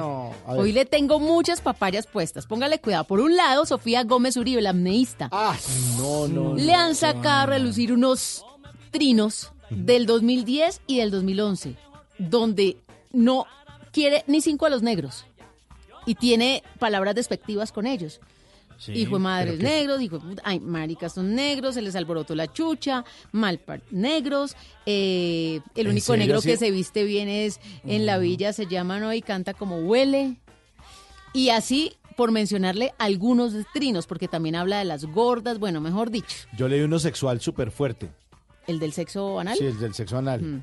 Súper fuerte. Entonces eran unos trinos del 2011 y obviamente se volvió tendencia y le dieron durísimo en redes porque pues hoy es un referente, ¿no? Deportivo y, y es otro concepto el que ella está, tiene muchos patrocinadores, Una amneísta importantísima colombiana, increíble.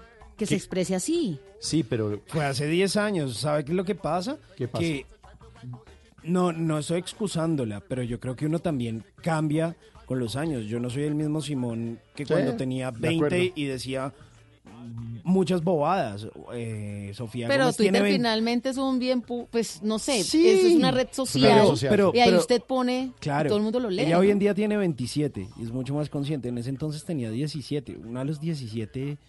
Pero bueno, tiene papá, cla- claro, mamá, es muy ¿no? fuerte, es muy fuerte. Porque poner, Pero yo no me acordaba que vivir sin negros era tan bueno, por ejemplo. Uy, Duro, Duro, duro, duro, duro, Pues finalmente ella hoy publicó un video en sus redes sociales en donde también deja salir algunas lágrimas porque pide disculpas diciendo justamente lo que manifiesta Simón, que era un momento de inmadurez en su vida, que hoy ya ella piensa diferente y que pide perdón por todas esas palabras y que ella ya no siente eso.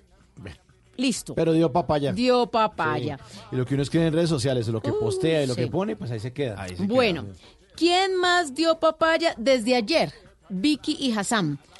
Porque que resulta que hoy amanecieron los periodistas, incluyendo a Claudia Gurizati, que vive en España, y periodistas de diferentes medios de comunicación, diciendo que el periodismo estaba de luto por esas declaraciones Sí, de sí. estos dos que se agarraron y que discutieron y con esos términos tan horrorosos.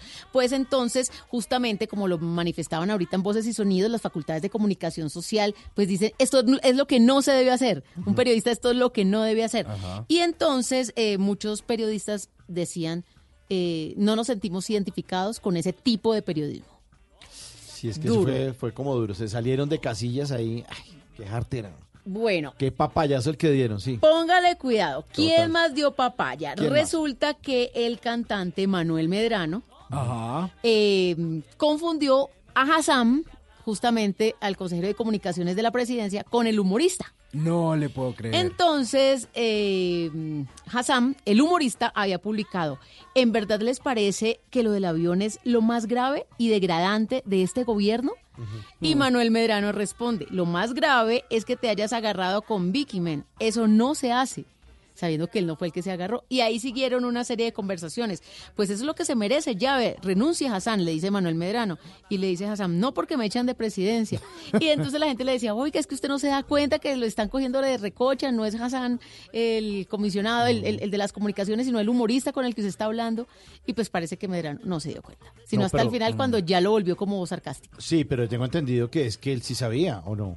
Pues no sé, hay que preguntarle a él. ¿Le preguntamos? Pues hay que invitarlo y Invitémoslo al programa y le, y le preguntamos Y eso. le preguntamos eso, Sí, me porque yo parece tenía bien. entendido que es que era como una mamaderita gallo entre, Sí. entre ellos dos. Yo creo que la arregló porque ¿Será que la se arregló? quedó como un bobo. ¿Quién sabe? O seguro también dando de qué hablar porque le anda estrenando canción y. Ah, bueno, entonces toca invitarlo. hable de él, ¿Sí? o, pues, sí, Ah, pues, invitémoslo. invitémoslo que estrene la canción aquí entonces Sí, en- en sí, Bla sí, Bla me parece bien. Y le hacemos la pregunta entonces. Bueno, el bombardero del fútbol, ¿quién es?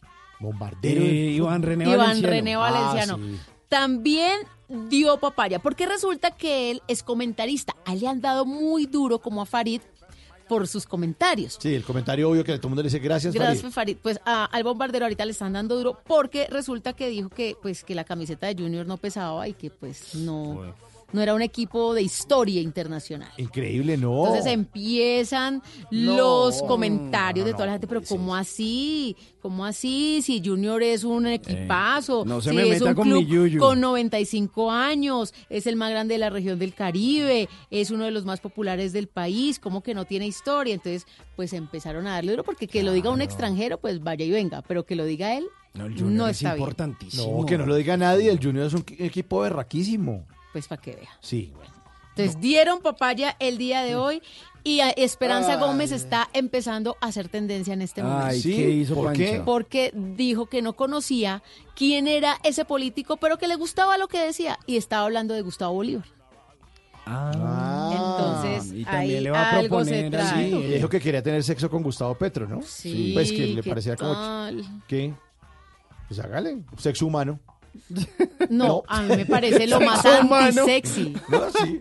Polvo humano ahí. Una cosa son sus ideales políticos La- y todo la eso se pornografía respeta. humana. Pero Pornografía como humana. hombre es muy feo. Sí. Pues Y a Gus- mí no me Y inspira. Gustavo como Bolívar. brusquito de cara. Tampoco. Tampoco Gustavo Bolívar. No, tampoco. O sea que Esperanza está buscando que de pronto le den papel en alguna novela de esas de Gustavo Bolívar. Bueno, sigan dando papaya, sigan dando Que le den, papaya. pero- sí. sí. pero cuidado, que le den. Sí. Eh, 11, 22 minutos. Sigue la música de los años 90 mientras ustedes ya, no en papaya, no en papaya. Llamen el 316-692-5274. Música de los años 90. La, la, la,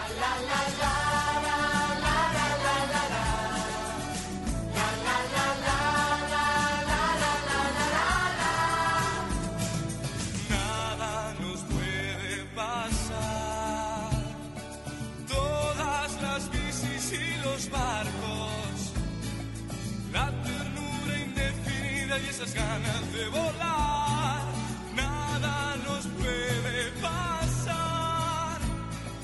Compartimos la esperanza que inventamos día a día. Son esas pequeñas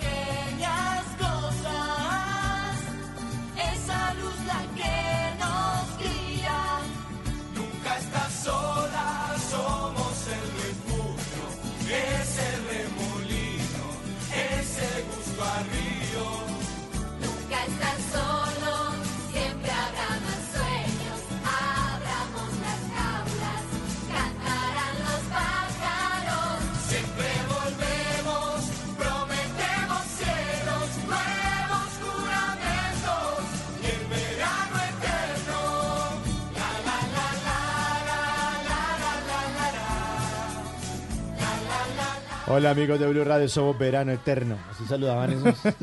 Hola amigos de Blue, tengo un verano eterno. También puede ser, ¿no?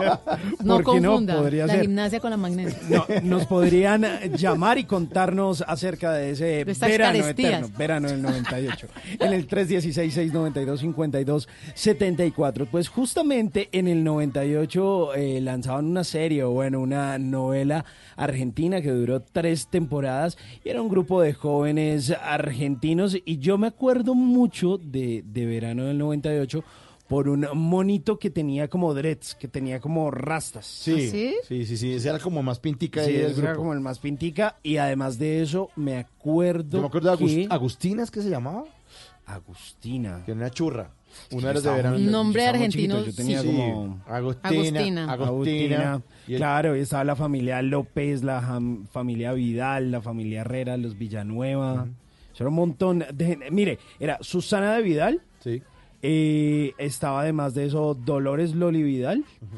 eh, estaba- de la familia Villanueva estaba Fo- eh, Sofía de Villanueva, estaba Teresa Villanueva. Bueno, eso, había un montón de personajes ahí. E incluso ellos hicieron gira por América Latina Claro. cantando verano del 98. Por aquí estuvieron con el What Hit Wonder de... O sea, Sí, no. una sola ¿Y qué canción. otra canción? Eh, bueno, vamos a cantar de verano otra vez. En salsa, en balada, en merengue, en vallenato. de nuevos caminos que otros pies han caminado. Ex secretos escondidos que en el fondo se quedaron, penas que ya nos lastimaron.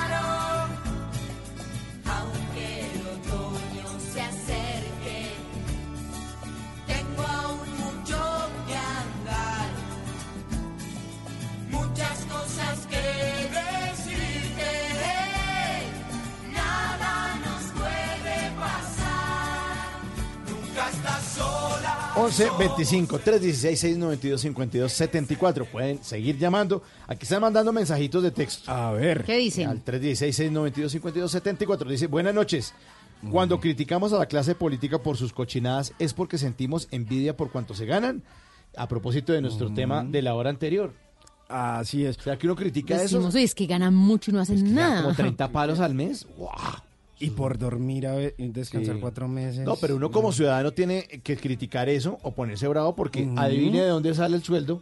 Pues del usted mismo lo paga. Pues del IVA que uno paga cuando hace Adivine. mercado. Adivina, adivinador. De todas las cosas que uno compra, De los impuestos. todos los impuestos, todas las cosas tributan. Dicen, es que yo no tengo, de- yo no declaro renta. Sí, pero usted compra, usted compra... La canasta ellos- fam- familiar ellos- tiene grabado el IVA. Exactamente. Muchos Ellos productos. realmente son nuestros empleados, ¿no? Eso Supuestamente. debería ser. Servidores públicos. Eso lo decía Jaime Garzón, acuérdese. Mm. Decía, los servidores Exacto. públicos no sirven aquí, en Colombia no sirven al público. Está uno rin- rindiendo ple- pleitesía de que ahí viene el doctor en la camioneta. Además uno lo elige, ¿no? Sí. Tan sencillo como si no los quisiera elegir, pues no los elige. Bueno, pero, es pero igual también uno le da, bueno, yo no sé si es rabia o piedra que se ganen toda esa plata y vayan a comer manimoto allá, a mirar YouTube y a sentarse en las sesiones ahí a, Sí, y, y eso, cuando van, ¿no? Cuando van. Cuando van. Exacto. Oiga, nos escribe por acá con el numeral bla bla blue Nati Riaño y nos dice, los estoy escuchando desde mi camita. Espero que eso no les dé envidia. Los escucho. Saludos desde Puerto Rico. Hey, Puerto Rico, mami, ya tú Ah, sabes cómo claro. es. Sí, aquí te tengo otro. escuchando. 316-692-5274. Otro mensaje. Dice un saludo desde la ciudad de Neiva. Otro dice que saludemos a Erika. Saludos a Erika que la amo demasiado. Erika, que la aman demasiado. ya, listo. ¿Y ya? Ay, qué lindo. Sí, que, que el viernes que aproveche que es San Valentín. el- Sí, pero es que mandándole mensajes, esto es gratis. Sí, hombre, florecita. Como no, alguna vaina, alguna atención. Ay, sí, ¿no? No, que no le vaya a salir. Mira, te regalo esa hermosa luna. Sí, y un saludo eh, eh, En bla, bla, en bla. Para ti, mi amor. Sí. Te regalo esta canción más bien. Son esas pequeñas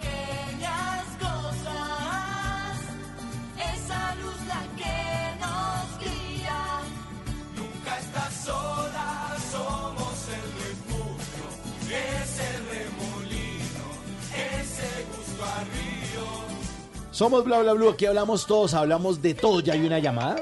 Ah, sí, A ver. Uy. Te conteste, Simón, a ver quién. A ver. A ver, usted. 316-692-5274. Aló, aló. Aló, buenas noches. Hola, ¿con quién bla hablamos? Buenas noches, hablas con Jessica Rincón, ¿Qué más, Jessica? ¿Qué ha habido? ¿Desde dónde nos llama? de Bogotá, Bogotá. ¿En qué barrio de Bogotá? Castilla. Castilla. Ah, sí, hacia el occidente de la capital. Sí, sí, sí. Pero está brava, Jessica. no, estoy nerviosa. Ah, No, bueno. eso, pero Tranquila. porque- tranquila que aquí no Tranquila mordemos. que ya se va a ganar los 10 millones de pesos que le entregaron. Así sí se me quitan los nervios. Ah, bueno. Oiga, Jessica, ¿y a qué se dedica usted? Yo soy fisioterapeuta. Fisioterapeuta. Wow. ¿Y hace cuánto ejerce como fisioterapeuta? Eh, llevo cinco años y medio. Ok. Oiga, Jessica, le voy a hacer una eh, pregunta desde la plena ignorancia. ¿Qué? ¿A, a ¿Tiene- cómo la consulta? ¿Tiene No, algún dolor o qué? Sí. Oiga, quiero que me lo responda obviamente profesionalmente y eso tiene, tiene un Dando mucha porqué. vuelta. Sí. ¿Para dónde vamos? Pero, A ver. ¿cuál es la diferencia entre el eh, sobandero, el tigre de ahí del centro de la décima con Caracas, a lo que hace un fisioterapeuta? Ay, Dios mío. Pues muchísima. Empezando que ellos son empíricos, ellos no estudiaron eh, pues toda la parte de anatomía, fisiología, eh, todo el tema del movimiento corporal humano, sino que ellos pues hacen las cosas por hacerlas y eh, aprenden de, de lo que ven, digámoslo así. Y un fisioterapeuta, pues obviamente es un profesional que estudia el movimiento corporal humano y que pues ve todas las eh, materias específicas para poder tratar a un, a un paciente o una persona con una condición de salud eh, especial. Pero cuando la condición de salud es especial, ¿usted soba o no soba? No, para nada. ¿Usted No, solo- nosotros o solo no so- Son terapias. Sí, ah. Es terapia física como tal y ya dependiendo de lo que uno evalúe, ya uno mira en qué se enfoca. O sea que usted solamente soba dependiendo del novio. Ay, Mauro. ¿Cómo soba? No. A mí me encanta Tampoco, que, tampoco. que últimamente están mandando mucho en las fisioterapeutas el tema de caminar en la piscina, o sea, cosas Sí, como ya uno mismo, ¿no? Ujú, Sí, sí, sí, sí. Eso, eso se llama hidroterapia y, y sí tiene bastantes beneficios en cuanto a la parte de disminución del dolor, eh, relaja la parte muscular, eh, disminuye espasmos, mejora la movilidad articular, sí, ayuda bastante. Es, es cierto que cuando uno no, no le da muchas ganas de hacer ejercicio, ese puede ser un buen ejercicio, caminar en la piscina. Sí, perfecto, sí. Aparte de que el, el impacto que se tiene dentro del agua es mucho menor que en la tierra, digámoslo así. Entonces los ejercicios van a ser más fluidos, más fáciles de hacer y eh, se va a ver más beneficios en cuanto a la marcha o la caminata en la tierra, digámoslo así. Yo tenía un amigo que le dio por caminar por la piscina y la esposa, imagínate el lío que le en la casa casi no lo reciben esa noche. Sí, se fue como... Ajá, pero usted habla de otra piscina. Ah, sí, yo estoy hablando de otra. Sí, usted está hablando de un sitio. No, un sitio. estamos hablando acá es de la piscina, la Ya. normalita, Ah, la no. de agua. Ah, Aunque allá también hay piscina, ¿no? Sí, sí. Allá sí, pero en la Sí, gente no. no. pero encima sí, del puentecito Sí, hay unas niñas ahí Pero todas. como conocemos Tata. Claro, cuando llegué a Bogotá conocí todos los atractivos turísticos de. Bogotá. Además porque salen en las novelas, a veces sale Ah, sí, de, piscina. Sí, sí, sí. Yo sí conozco todo Bogotá, Cuadrapicha, toda esa zona. Y también la piscina. La mansión, todo. Todo. Oiga, Jessica, ¿y usted? City Tour. ¿Y usted de- dónde trabaja? ¿Hace cuánto ejerce como fisioterapeuta? Eh, actualmente estoy trabajando con Cafán, eh, tanto en la parte domiciliaria como en la parte de consulta externa. Ok. Y estoy haciendo una especialización. ¿En qué? Cuente. en neurorehabilitación. Neuro- Neurorehabilitación. Uy, y eso es como, como, cómo se ve ahí como... Personas que ¿qué pierden la memoria tienen? o ¿Cómo qué? es la cosa? No, es más eh, alteraciones neurológicas, motoras como parálisis cerebrales, eh, cuadriplegias, eh, pacientes que quedan postrados en cama, en una silla de ruedas. eh, re- la rehabilitación desde su parte neurológica. Ah, ok. ¿Y a qué horas trabaja? Trabajo de 8 a 5, pero en las noches prácticamente me la paso también trabajando porque toca entregar bastantes informes, eh, hacer eh, estudios de casos de diferentes pacientes, entonces es casi todo el día. Ok. Oiga, Jessica, y si por ejemplo, mm, digamos, que yo amanezco mal, como que no dormí como tan bien y tengo en el cuello como ese popular mico, como que no puedo voltear a mirar para el otro lado, pero no tengo tiempo de ir a, a la EPS, a que Dele un banano. Dele un banano. ¿Qué, qué Sí, debería sí, hacer? ¿Le opción. poner hielo? ¿Le, le, le compro un banano o qué hago? No, pues eh, digamos que tocaría hacer una valoración y, y determinar si, si se puede trabajar desde la parte domiciliaria o ya te tocaría manejarlo con algún tipo de medicamento o algún tipo de terapias sedativas de otra forma. Pero por lo general ese tipo de, no se llaman micos, se llaman espasmos musculares. Ah, perdón. Ya- ya- se dan, se dan eh, eh, pues por diferentes causas y se pueden manejar desde la parte domiciliaria con terapias particulares. Ya aprendió, ¿no? Bueno, nada, Sí, Nico. señor. Nada, Ni orangután. No, ni- nada no, nada. Espasmo muscular. Los micos en el Congreso. Ah, sí, eso sí. eso, eso, sí, eso es muy diferente, pero sí. Y dentro de, dentro de esto hay alguna especialidad, ¿Dentro de qué? la fisioterapeuta o la Sí, fisioterapia. muchas. La, la que te estoy nombrando, fisioterapia, la Sí. carrera. Eh, la que te estoy nombrando, la parte neurológica, la parte deportiva, desde la parte de salud Ah, ocupacional, desde la parte administrativa, desde la parte de cuidado crítico, hay muchísimas. ¿Y cuál es la diferencia entre un fisioterapeuta y un fisiatra?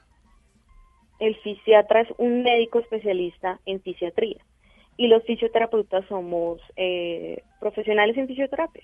O sea, no somos médicos, sino fisioterapeutas. Ah, claro, el otro es el médico. y el fisiatra sí. es el Ah, médico que se especializa en la sí. parte de fisiatría, de la parte física. Ellos ven también, digamos que vamos encaminados, eh, vamos como de la mano los dos, pero ellos son médicos y nosotros Sí. somos profesionales de fisioterapia. Lo mismo que un oftalmólogo y un optómetra. El oftalmólogo Ajá. es médico que se especializó en oftalmología, en los ojitos, y el otro es un optómetra. Mm, Exactamente. Vea, nunca te irás a la cama sin aprender algo nuevo. Para que vean, para que vean. Así es. Y entonces, es la ¿qué? idea. Y usted, usted estaba oyendo ahí bla, bla, bla, y mientras hacía sus informes, dijo, voy a echarme Ajá. una llamada, ¿sí? Sí, pues de hecho desde hace rato estaba como, eh, eh, eh, pues con el tema de llamar, pero no sé, me daba como pena. ¿Por qué? Y pues eh, intenté como dos veces, hace como 15 días, Ajá. y no no entraba la llamada, entonces pues como que me desmotivé y dije no, Ah, no, y no- como que me llené de pena. No, no, no, no, no. Pero venga, a propósito de lo que hablamos ahorita en la segunda hora sobre la envidia, ¿usted ha sentido envidia por algo, por alguien? No, pero sí, sí he tenido varias experiencias de amigas que se supone que pues Te no deben sentir envidia y Mm. sí, sí sienten bastante envidia, pero yo no, mira que no, no me gusta ser así porque pues uno sabe que eso no trae nada bueno y al contrario me alegro cuando mis amigos, conocidos, familia, lo que sea, eh, les va bien y, y avanzan en algo, pero sí, sí uno nota que hay bastante envidia. Jessica, ¿y usted con quién vive? Mi, con mi mamá y con mi hermano, Ok, ¿y cuántos años tiene? 27. Y está levantando, Mm, Simón, ya está 27. levantando. Ya está levantando. Y, y em, preguntan aquí en Twitter que si tiene novio. Mm, No. Pregunta Simón ahí. Uy, tan pero, pero, pero, ¿cómo- ¿Qué pregunta? Soltera, pero no a la orden. No, no a Ah, la orden. pero no a la orden. No. ¿Por, qué, Ah. ¿Por qué no a la orden? No, no sé, ahorita estoy enfocada en otras cosas. Porque le, le rompieron el corazón, ¿o qué? Sí, sí, sí. ¿En sí, serio? Ah, un mugre Sí. de esos. ¿Y, y hace cuánto está soltera? Hace un año. Ah, pero ya ha pasado. ¿Pero era novio o era como algo más que novios? Mm, Más que novio, convivimos y Uy. teníamos muchos planes. y pues digamos que sí siempre pues como que le uno el corazón y y pues no queda uno como muy prevenido la verdad Sí, sí, sí, sí. y pues pueda que sea que pues un año sea tiempo pero hay cosas que no se olvidan y uno cree que esas cosas se las van a hacer nuevamente digamos así Sí, sí, uno tiene que entonces no prefiero tiempo, ahorita pues como que eh, sanar eso como que darme mi espacio mi tiempo eh, centrarme en otras cosas en el trabajo el estudio y otras cosas y ya después El tipo de dejó estará. un espasmo, pero duro, ¿yo? Duro. duro. Ahí está haciendo la terapia ya todos los días. Sí, está haciendo la terapia. Bueno, Sí, Jessica, total. le queremos agradecer muchísimo su llamada, le mandamos un abrazo. Gracias. Gracias a por... ustedes, muchas gracias. Me encanta eh, escuchar el programa todas las noches. Es, esa es mi compañía para hacer todo lo que tengo que hacer durante la noche y la madrugada. Dígale a sus amigas que el programa existe. Es que esto tenemos que volverlo viral. Sí, sí, sí, no, ya saben, ya saben. y de hecho, ahí lo siguen por, por las redes sociales. Ay, qué chévere. Tan bonito. Ya todas esas envidiosas, dígales que aquí está. Jessica, ya sabe, bueno, como buena, muchísimas gracias. como buena oyente, con mucho gusto, como buena oyente Vale. de Bla Bla Blue, pues que nosotros siempre despedimos a eh, nuestros oyentes, a nuestras queridas oyentes, también con una canción. Aquí le tengo una canción de los años 90, a propósito de ¿Cuál? música de los 90, y a propósito de ese corazón roto, le tengo el corazón partido de Alejandro Alejandro Sanz. Chao, Jessica. Gracias. Chao. Chao, feliz noche. Chao. Chao. Que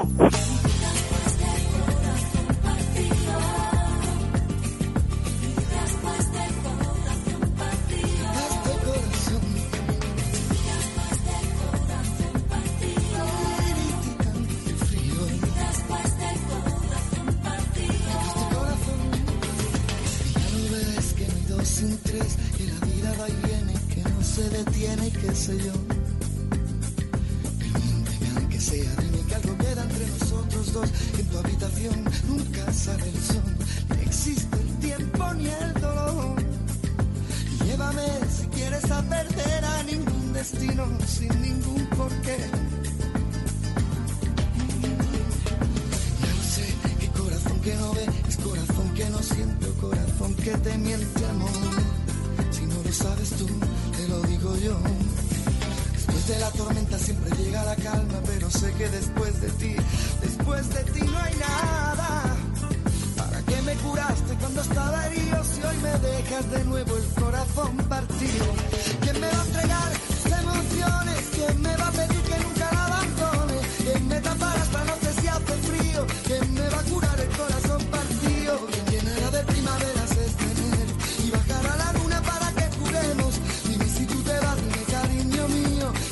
a curar el corazón partido?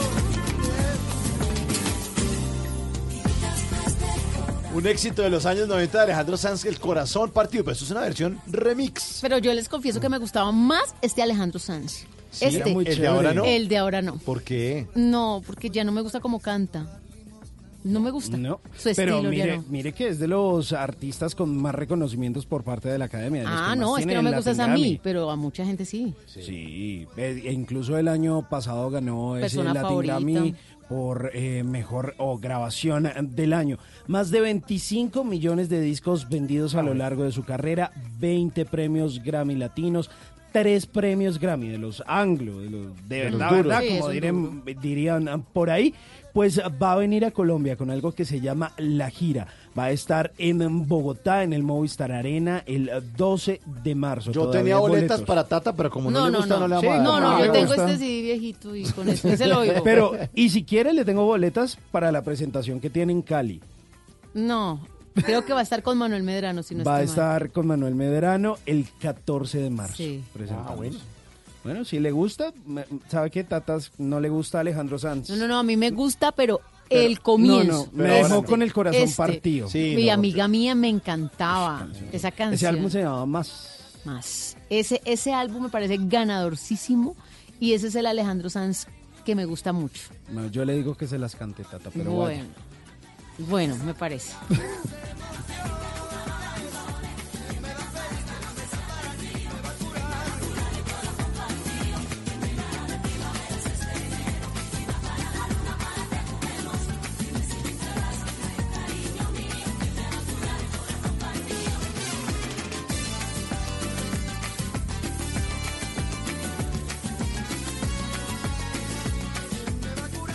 ¿Es usted de los que ve con mucha frecuencia el doble chulo azul? O quizás esos que de príncipe azul no tienen ni el caballo. Mejor tome nota y aprenda a echar el cuento para que no lo dejen en visto. Ay, pero mire quién llega. El pony. Es My Little Pony que hoy viene estrenando botas. Oye, para que ven, si le ven esas botas de puro cuero de cocodrilo. Pura, pura bota de pony. Sí, pura pa'l bota cielo. de pony. Las almas de botas Porque los, los ponis de botas Van al van, cielo. van, van al cielo. Pero venga, no debería apoyar el tema de, de la piel de cocodrilo, los no, zapatos. ah, pero es piel de cocodrilo sintética. Ah, haga el bobo. Mm, ya. Sintética. Si quieres le regalo unas botas así, tata. Se le verían No, yo sí soy con tética.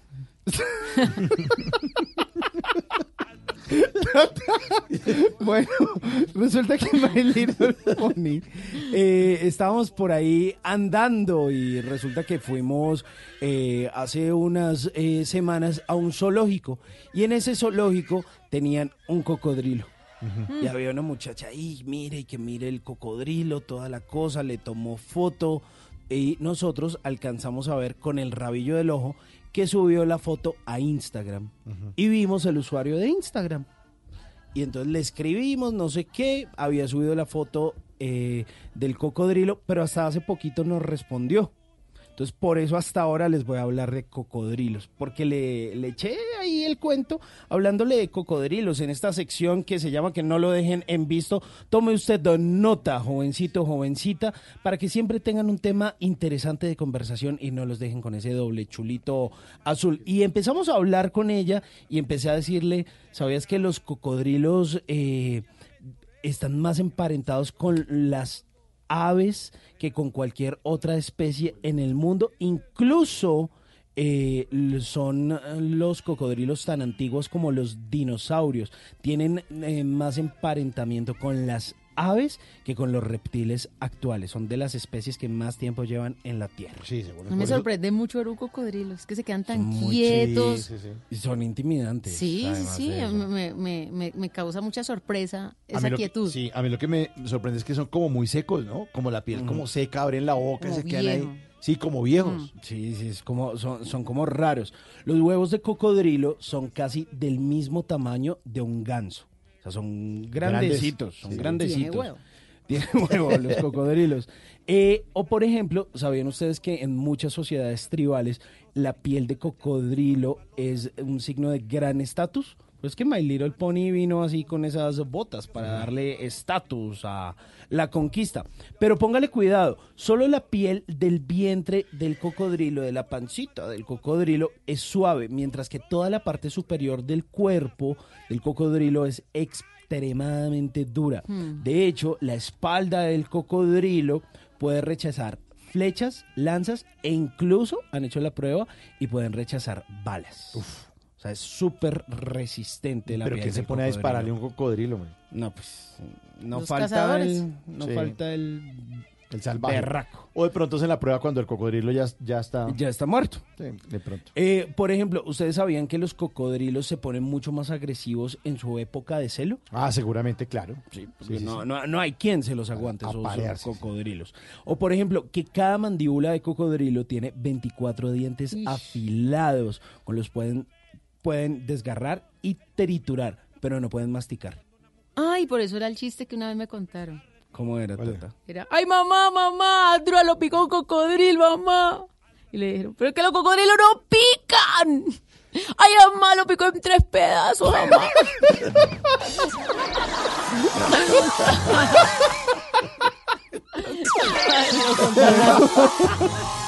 Ustedes me dicen si le cuento el chiste o, O no. no. a Le, aseguro que está mejor que su frase. No. Se lo No. Tata, hoy vengo con asesoría extra. Póngale cuidado. Resulta que los primeros cocodrilos aparecieron en la Tierra hace unos 240 millones de años, casi al mismo tiempo que los dinosaurios. Pero ojo a esto, ¿ustedes sabían que los ojos de los cocodrilos reflejan la luz? Que los hace parecer casi que de color rojo. Por eso es que ellos pueden ver de noche, incluso ven mejor de noche los cocodrilos. Debido a que los ojos de los cocodrilos necesitan estar siempre húmedos, ustedes sabían que de ahí viene lágrimas de cocodrilo. Resulta que los cocodrilos lloran fuera del agua. En otras palabras, sus glándulas segregan lágrimas para humedecer el ojo, para que no se les sequen mientras están fuera del agua. Ah, qué bien. Datico, datico interesante. Interesante. Así que pues yo espero que con esto eh, conquiste, que no lo dejen en visto. Y usted, mientras tanto, mientras la tiene a ella sorprendidita, le dice a ella una frase de amor, una frase eh, de buen gusto, una frase mm, inspirada y por supuesto eh, recomendada por nuestro coach emocional, por nuestro poetólogo de cabecera, Rafa Axel. No. Le aseguro que está mejor mi chiste. Y usted le dice a ella, mi cocodrilita, mi hermosa doncella, tan linda como una estrella, hoy vengo en plan de cocodrilo y no, y espero que no me dejes en visto. Estoy muy tranquilo porque sé que no despabilo. Preciosa, te regalo esta rosa como muestra de amor por esta linda prosa. Uy, No. ¿no? ¿En Yo lo meto en esos dientes de cocodrilo ahí. ¿En cuántas partes lo podrían picar? ¡Ay, en esa? cuatro pedazos, mamá! Mejor cámbiale de animal. No el que ataca, sino el que atacan. El venado. Ah, el venado, ok. el que se come. El, el venado de los cantantes. Dediquele esta canción, la saca a bailar y ya se le va a acomodar. Pero no le dedique esos poemas de Rafa No, pero Arcila. está lindo. No, Una, una rosa horrible. para esta prosa. Horrible.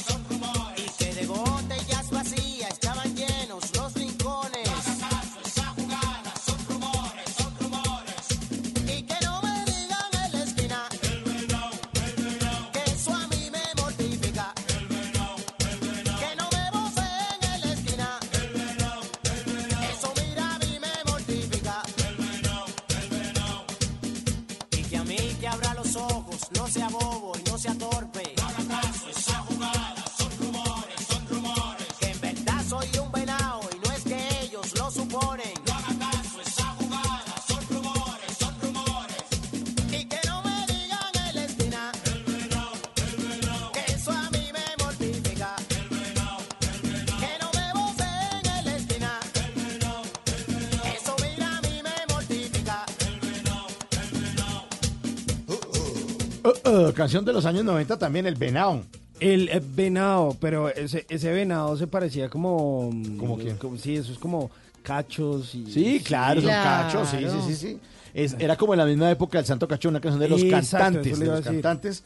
Merenguito dominicano, en esa época donde ya todavía no había fallecido el merengue, porque está como de capa caída últimamente, ¿no? Sí, y, y yo y creo que fueron muy creativos en ese entonces para ponerle nombre a la agrupación. Ay, ¿cómo le ponemos? ¿Cómo le ponemos?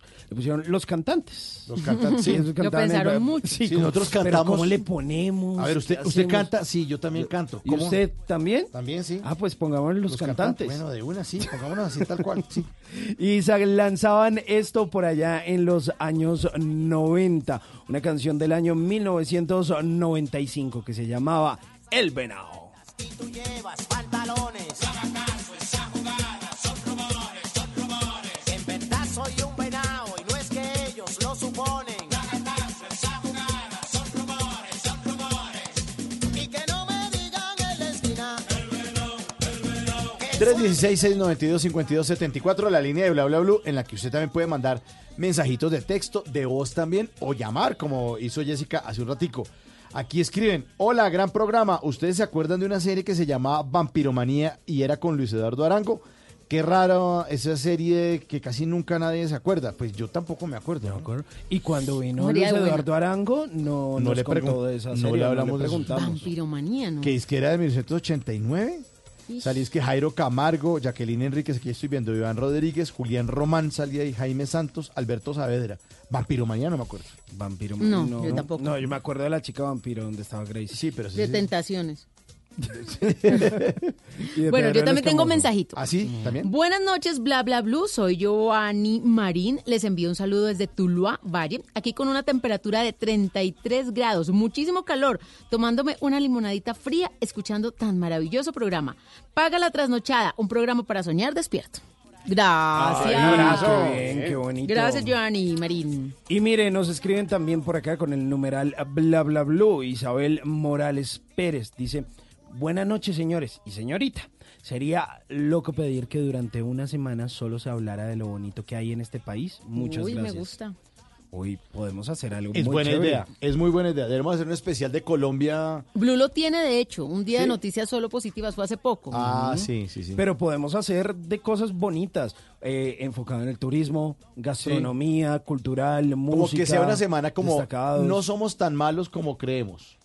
Porque la gente nos ve muy bien desde afuera. No, las buenas colombianadas. Sí, o sea, lo sí, bonito sí, sí. que hay en Colombia. Sí, pero la gente Pues nos ve muy bien desde afuera, pero aquí en Colombia "Ah, es una porquería. bla, bla, bla, bla". Todo el tiempo estamos Claro, no valoramos. refunfuñando y la gente de afuera dice, usted, usted tiene un país increíble. Están enamorados de lo que pasa acá. Y las, y las cosas que hay, la todo. variedad de frutas, por ejemplo, eso no se ve comida. en todo lado, además al precio que hay acá. La gente, el servicio, los paisajes, aquí cosas chéveres. Y hay gente con talento. Y uno, Y, "Ah, es que- y algo que si no consiguen en otro lado son las frases de Rafa. Ah, no, eso no, eso, porque Neruda ni que nada. No, Rafa no. Arcila, sí, es lo más. Rafa Axi- Axila. Lo más exótico que van a ver en Colombia. Sí, exactamente. Que vengan los, que vengan los turistas y, y conozcan a Rafa. Sí, como una curiosidad, que se vuelve una atracción turística, Rafa Arcila. No, Una cosa brillante. No. Claro, eso. de exposición. De exposición, se tomen con, fotos con Rafa, como si fuera Chihuahua. Eh, nos escribe arroba NRCTV. Eh, nos dice un saludo de buenas noches para todos en Bla Bla Blue. Adoro sus voces. Ustedes hacen que valga la pena la trasnochada. Ay, qué bonito. Sí, nos gusta que siempre reporten sintonías. Están trabajando, trabajando, estudiando, otras noches. A veces uno no puede dormir y qué chévere que encuentren la radio la compañía. Exacto.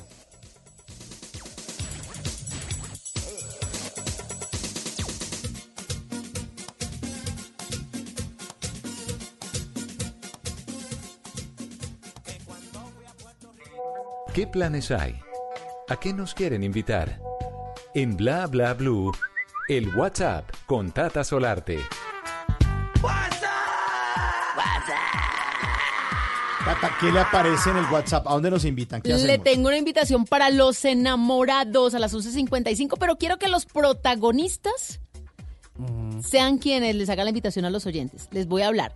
Una pareja de esposos que hemos visto crecer, que ya se transformó ese amor porque además ya vino un bebé en camino, ya, mejor dicho, felices, consolidaron su carrera, sus relaciones. Estoy hablando de Marcelo Cezanne y de Michelle Guti. Ah, sí, sí, sí. Bonito. Pues aquí están, justamente para los oyentes de Bla Bla Blue.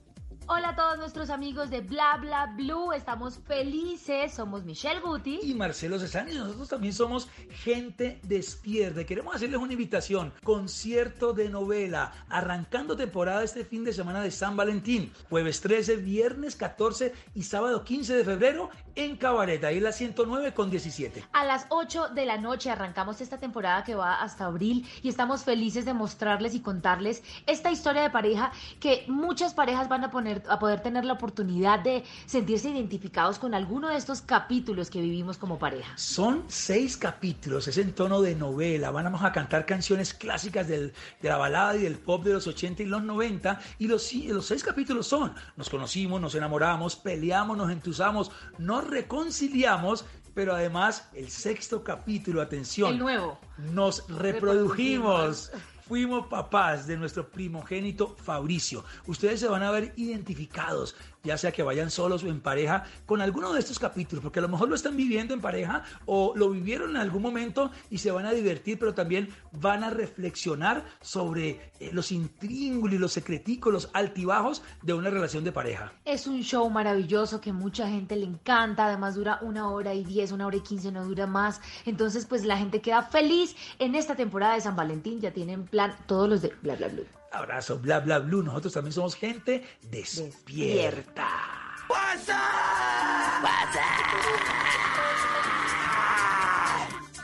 Bla bla blue. Conversaciones para gente despierta. Mi corazón sonó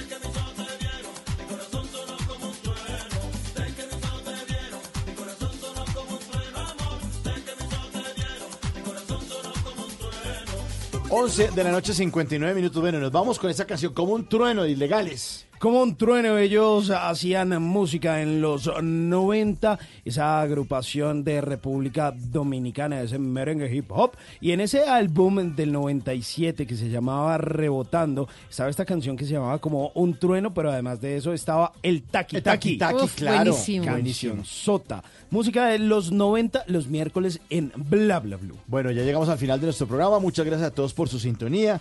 Gracias a, Marvel que estuvo aquí lanzando su canción Adicta al Dolor. Yo le decía a Marvel, a partir de hoy, Marvel, Adicta al Dolor. La pueden eh, buscar ustedes, es una magnífica canción. La pueden buscar ahí en las redes sociales, está en YouTube, en todas las plataformas, en Spotify, está en todas partes. Adicta al Dolor. Gracias también a David Bonilla, nuestro psicólogo, que nos ayudó a limpiar, lavar y Entregamos, eh. esa cochina envidia. A Jessica, nuestra oyente fisioterapeuta, que también se comunicó con nosotros. Y a todos los que hacen parte de Bla Bla Bla. Todos ustedes, nuestros queridos.